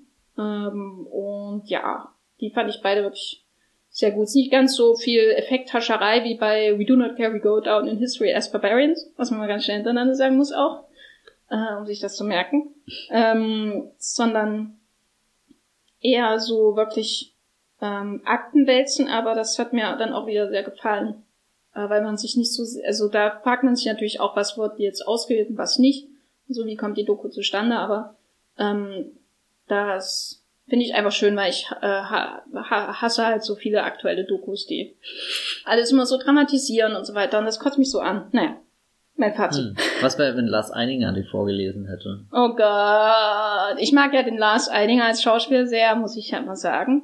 Aber ich habe ihn neulich auch bei Instagram entfolgt. So. Das ist mein Fazit zur Berlinale. Das war der erste Schritt, den ich nach der Berlinale getan habe. Jetzt reicht's, Sonntag. Jetzt reicht's wirklich. Ich brauche nicht noch mehr Werbung für Schwesterlein in meinem Feed. So, kommen wir zum Ende, würde ich sagen. Gute Berlinale? Ich bin geschafft, aber zufrieden. Ich auch. Ich habe, glaube ich, 52 oder 23 Filme gesehen. Ich mochte auch die Retro äh, mit den Filmen von King Vidor. Bin ja. gespannt, ob das jetzt ähm, dauerhaft so wird, dass sie ähm, sich auf Regisseure ähm, konzentrieren oder wieder zurückgehen zu, weiß nicht, Ländern, Stilen äh, und so weiter und so fort, wie das zuletzt war. Aber ähm, das, ich freue mich immer, wenn ich äh, ins Zeughaus fahren kann und mich da in diese erste Reihe setzen kann, die einzige gute Reihe in dem Saal, um da den Film zu schauen. Ich wünschte nur, es gäbe mehr Zeit, Retro einzubauen. Ich hatte am Anfang alle Filme drinstehen und habe 99% wieder rausgeschmissen und am Ende zwei gesehen. Aber die umso mehr. Kann man einen Film mehr sehen als einen anderen? Ich weiß es nicht. Offensichtlich. Welche hast du gesehen? Äh, die letzten, äh, die vorletzten zwei, die liefen äh, The Champ und uh, von dem anderen habe ich den Titel vergessen. Was Ruby Gentry? Nee. Hm. Den hätte ich gerne. Äh, das war einer der, äh, so, keine Ahnung, Amerikaner, der, weiß nicht, 40er, 50er und eine Frau, äh, die da irgendwo in der Nähe von so einer riesengroßen Fabrik äh, wohnt, die dann am Ende wirklich in die Hölle marschiert und oh, das war stark. Ich habe eine hervorragende Propaganda ähm, gesehen für die Texas Rangers und möchte jetzt auch dazu stoßen, Hm. um äh, das Land sicher zu machen vor den Aber Indianern. gibt es die noch, die Texas Rangers? Es gibt auf jeden Fall eine neue Walker Texas Ranger Serie mit dem Typen aus Supernatural. ah ja, stimmt, gell? Aber ich glaube, es hat nicht mehr so viel miteinander zu tun. Ja, wollen wir zu unseren Top 5 des gesamten Festivals kommen. Wir haben ja zusammen fast 100 Filme gesehen. Mehr sogar. Aber ich glaube, wir haben sehr viele ähnliche ja, gesehen. Also, aber trotzdem. Na gut, Ich wollte nur wir, wir sagen das mal, der Ich Podcast angeben. Ist, ist gut äh, ausgestattet hiermit. Wir haben beide über 50 Material. Filme im Programm gesehen. Wir sind hier die Autoritäten, wenn es um die Qualität Ja. der Berlinale geht. Sogar vier Serien befinden sich darunter. Wer Boah. kann das schon behaupten, auf der Berlinale mal ein, ein, ein Fernsehen-Ding gesehen zu haben? Naja, manche Wettbewerbsfilme. Hm. Äh, deine Top 5, Matthias, oder soll ich anfangen? Du darfst auch gerne anfangen. Also, meine Top 5 ist Never Rarely, Sometimes Always. Ist das nach Platz 1 jetzt oder ist das Platz 5? Das ist Platz 5. ah ja. Aber die sind alle ganz nah beieinander und es ist eigentlich egal, welche Reihenfolge das ist.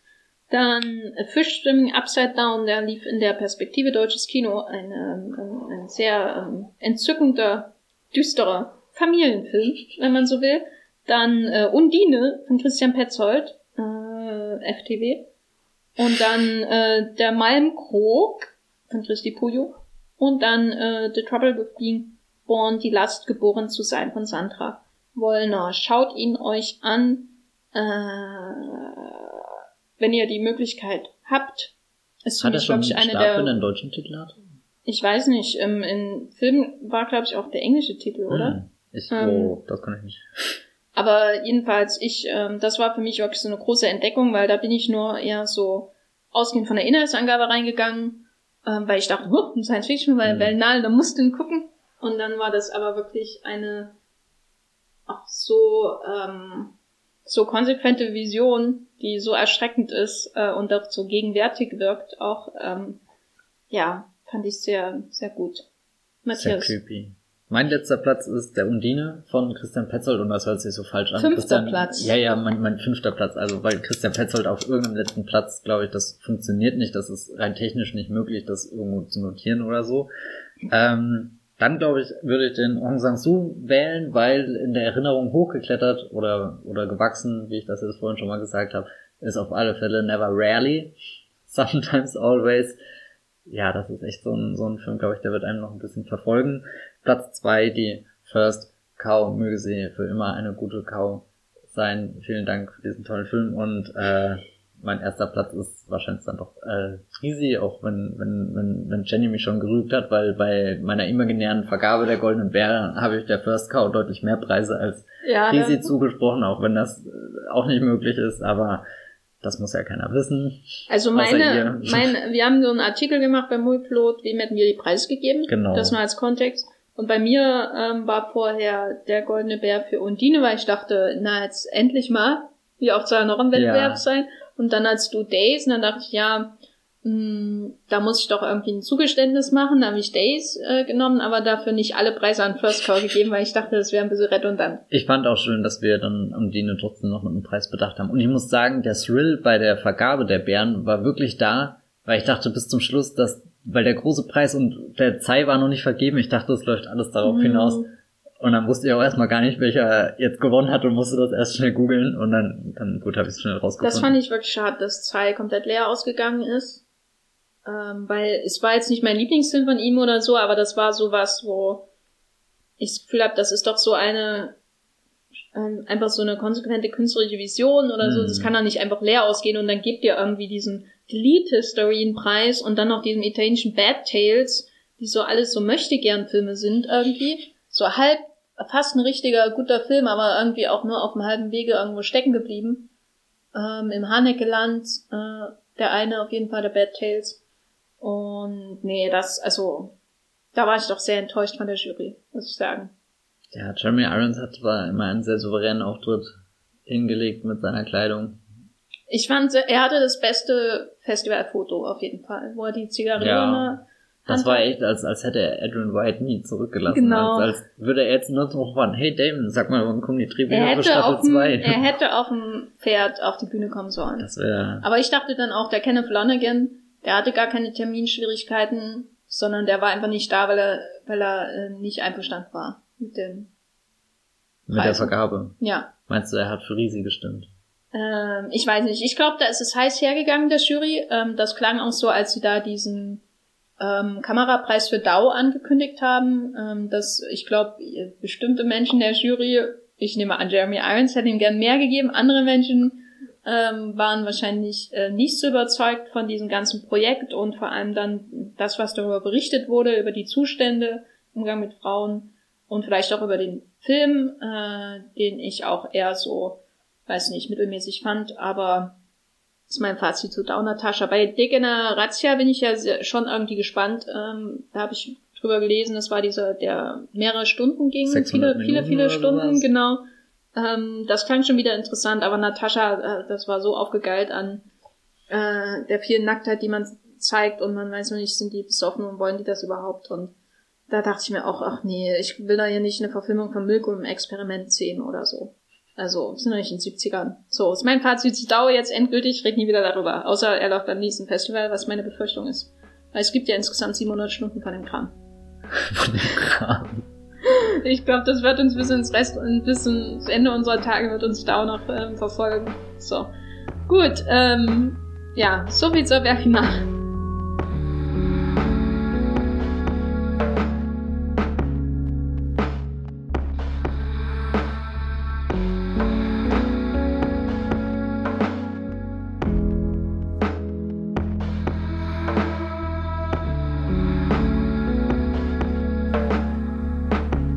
Hätte gedacht, dass wir im 100. Wollmilchcast über Dau reden?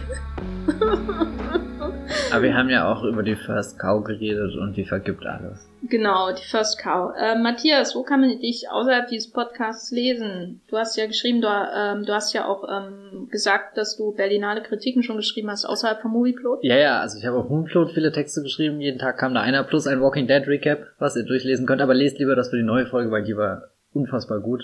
Da bin ich selbst erschrocken und habe überlegt, liegt das jetzt an der Berlinale Müdigkeit oder nicht? Weil also so mitgegangen bin ich schon lange nicht mehr bei einer Walking Dead Folge.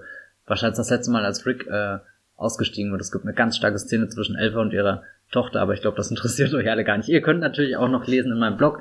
Da schreibe ich jetzt noch ein bisschen über die Dinge, wo ich noch nicht auf Movieplot ähm, geschrieben habe und andere Filme, die in Zukunft kommen. Da sind ja noch ein paar interessante dieses Jahr. Hoffe ich. Und könnt mir auf Twitter folgen als Bibelblogs ähm, mit 3e und mein Blog heißt das Filmfilter. Ja. Wo findet man dich? Ich habe auch bei Movie Movie ich habe auch bei Movieplot geschrieben über die Berlinale äh, und bei The Gaffer habe ich nichts geschrieben über die Berlinale, außer diesem Blog hier, den Eintrag dazu. Ja, du, Den deine tausend Wörter zum Abwaschen, dachte ich, kommen jetzt. Ich weiß ja nicht, ob das das Thema ist, worüber ich anlässlich von The Assistant schreiben muss. Ach so, es geht auch um das Assistant. Ich dachte, es geht nur ums Abwaschen. Nee, nee, nee, es geht schon um die Fehler, die sie macht beim Abwaschen, die mich richtig aufgeregt haben. Das ist wie dieser eine Twitter-Post vor sieben Jahren oder so, wo mal jemand irgendwie so einen Nebensatz erwähnt hat, dass er nie die Unterseite von Tellern abwäscht. Und dann gab es einen riesen Shitstorm. Shitstorm, ne. Mhm. Äh, es gab einen riesen Shitstorm, weil, weil das halt kompletter, ähm, komplette Zersetzung der Zivilisation ist, wenn du das nicht machst, weil das einfach widerlich ist, wenn du das nicht machst. Und daran musste ich bei The Assistant oft denken, weil sie das sehr, sehr halbherzig alles abwäscht dort. Und ich auch dachte, irgendwann wird diese Firma einfach an der Lebensmittelvergiftung zugrunde gehen, weil sie nicht richtig abwäscht. Aber da, da machst du sie jetzt schon zur, zur Bösen, zur Antagonistin. Ja, ich glaube, das ist die geheime Story in dem Film. Hm. Ich bin da Hm. sehr von überzeugt. Ähm, ja. Ich, wie gesagt, meinen Text könnt ihr bei Moviepilot lesen. Ähm, ansonsten könnt ihr mir auch bei Twitter folgen als Gafferlein. Ähm, und ja, das ist eigentlich so das Wesentliche. Ihr könnt uns Feedback schicken an feedback.wollmichcast.de, wo ihr gerne auch Themenvorschläge äh, machen könnt, wo ihr sagen könnt, macht doch endlich mal einen äh, Danny Boyle Podcast. Weil darauf, äh, Wo war Danny Boyle bei dieser Berlinale? Ähm, na, zum Glück nicht da. ähm, und, äh, oder irgendwas anderes. Bitte Hm. sagt nicht, mach doch mal einen DAO-Podcast. dann, dann werde ich die E-Mail blocken äh, und löschen und was man alles sonst noch machen kann. Genau, und ja, wir wünschen euch eine wunderbare Zeit. Ich hoffe, ihr habt ein paar interessante Filmtipps mitgenommen. Ein paar Filme haben euch vielleicht neugierig gemacht, das wäre natürlich super. Und wir hören uns beim nächsten Mal. Tschüss! Ciao.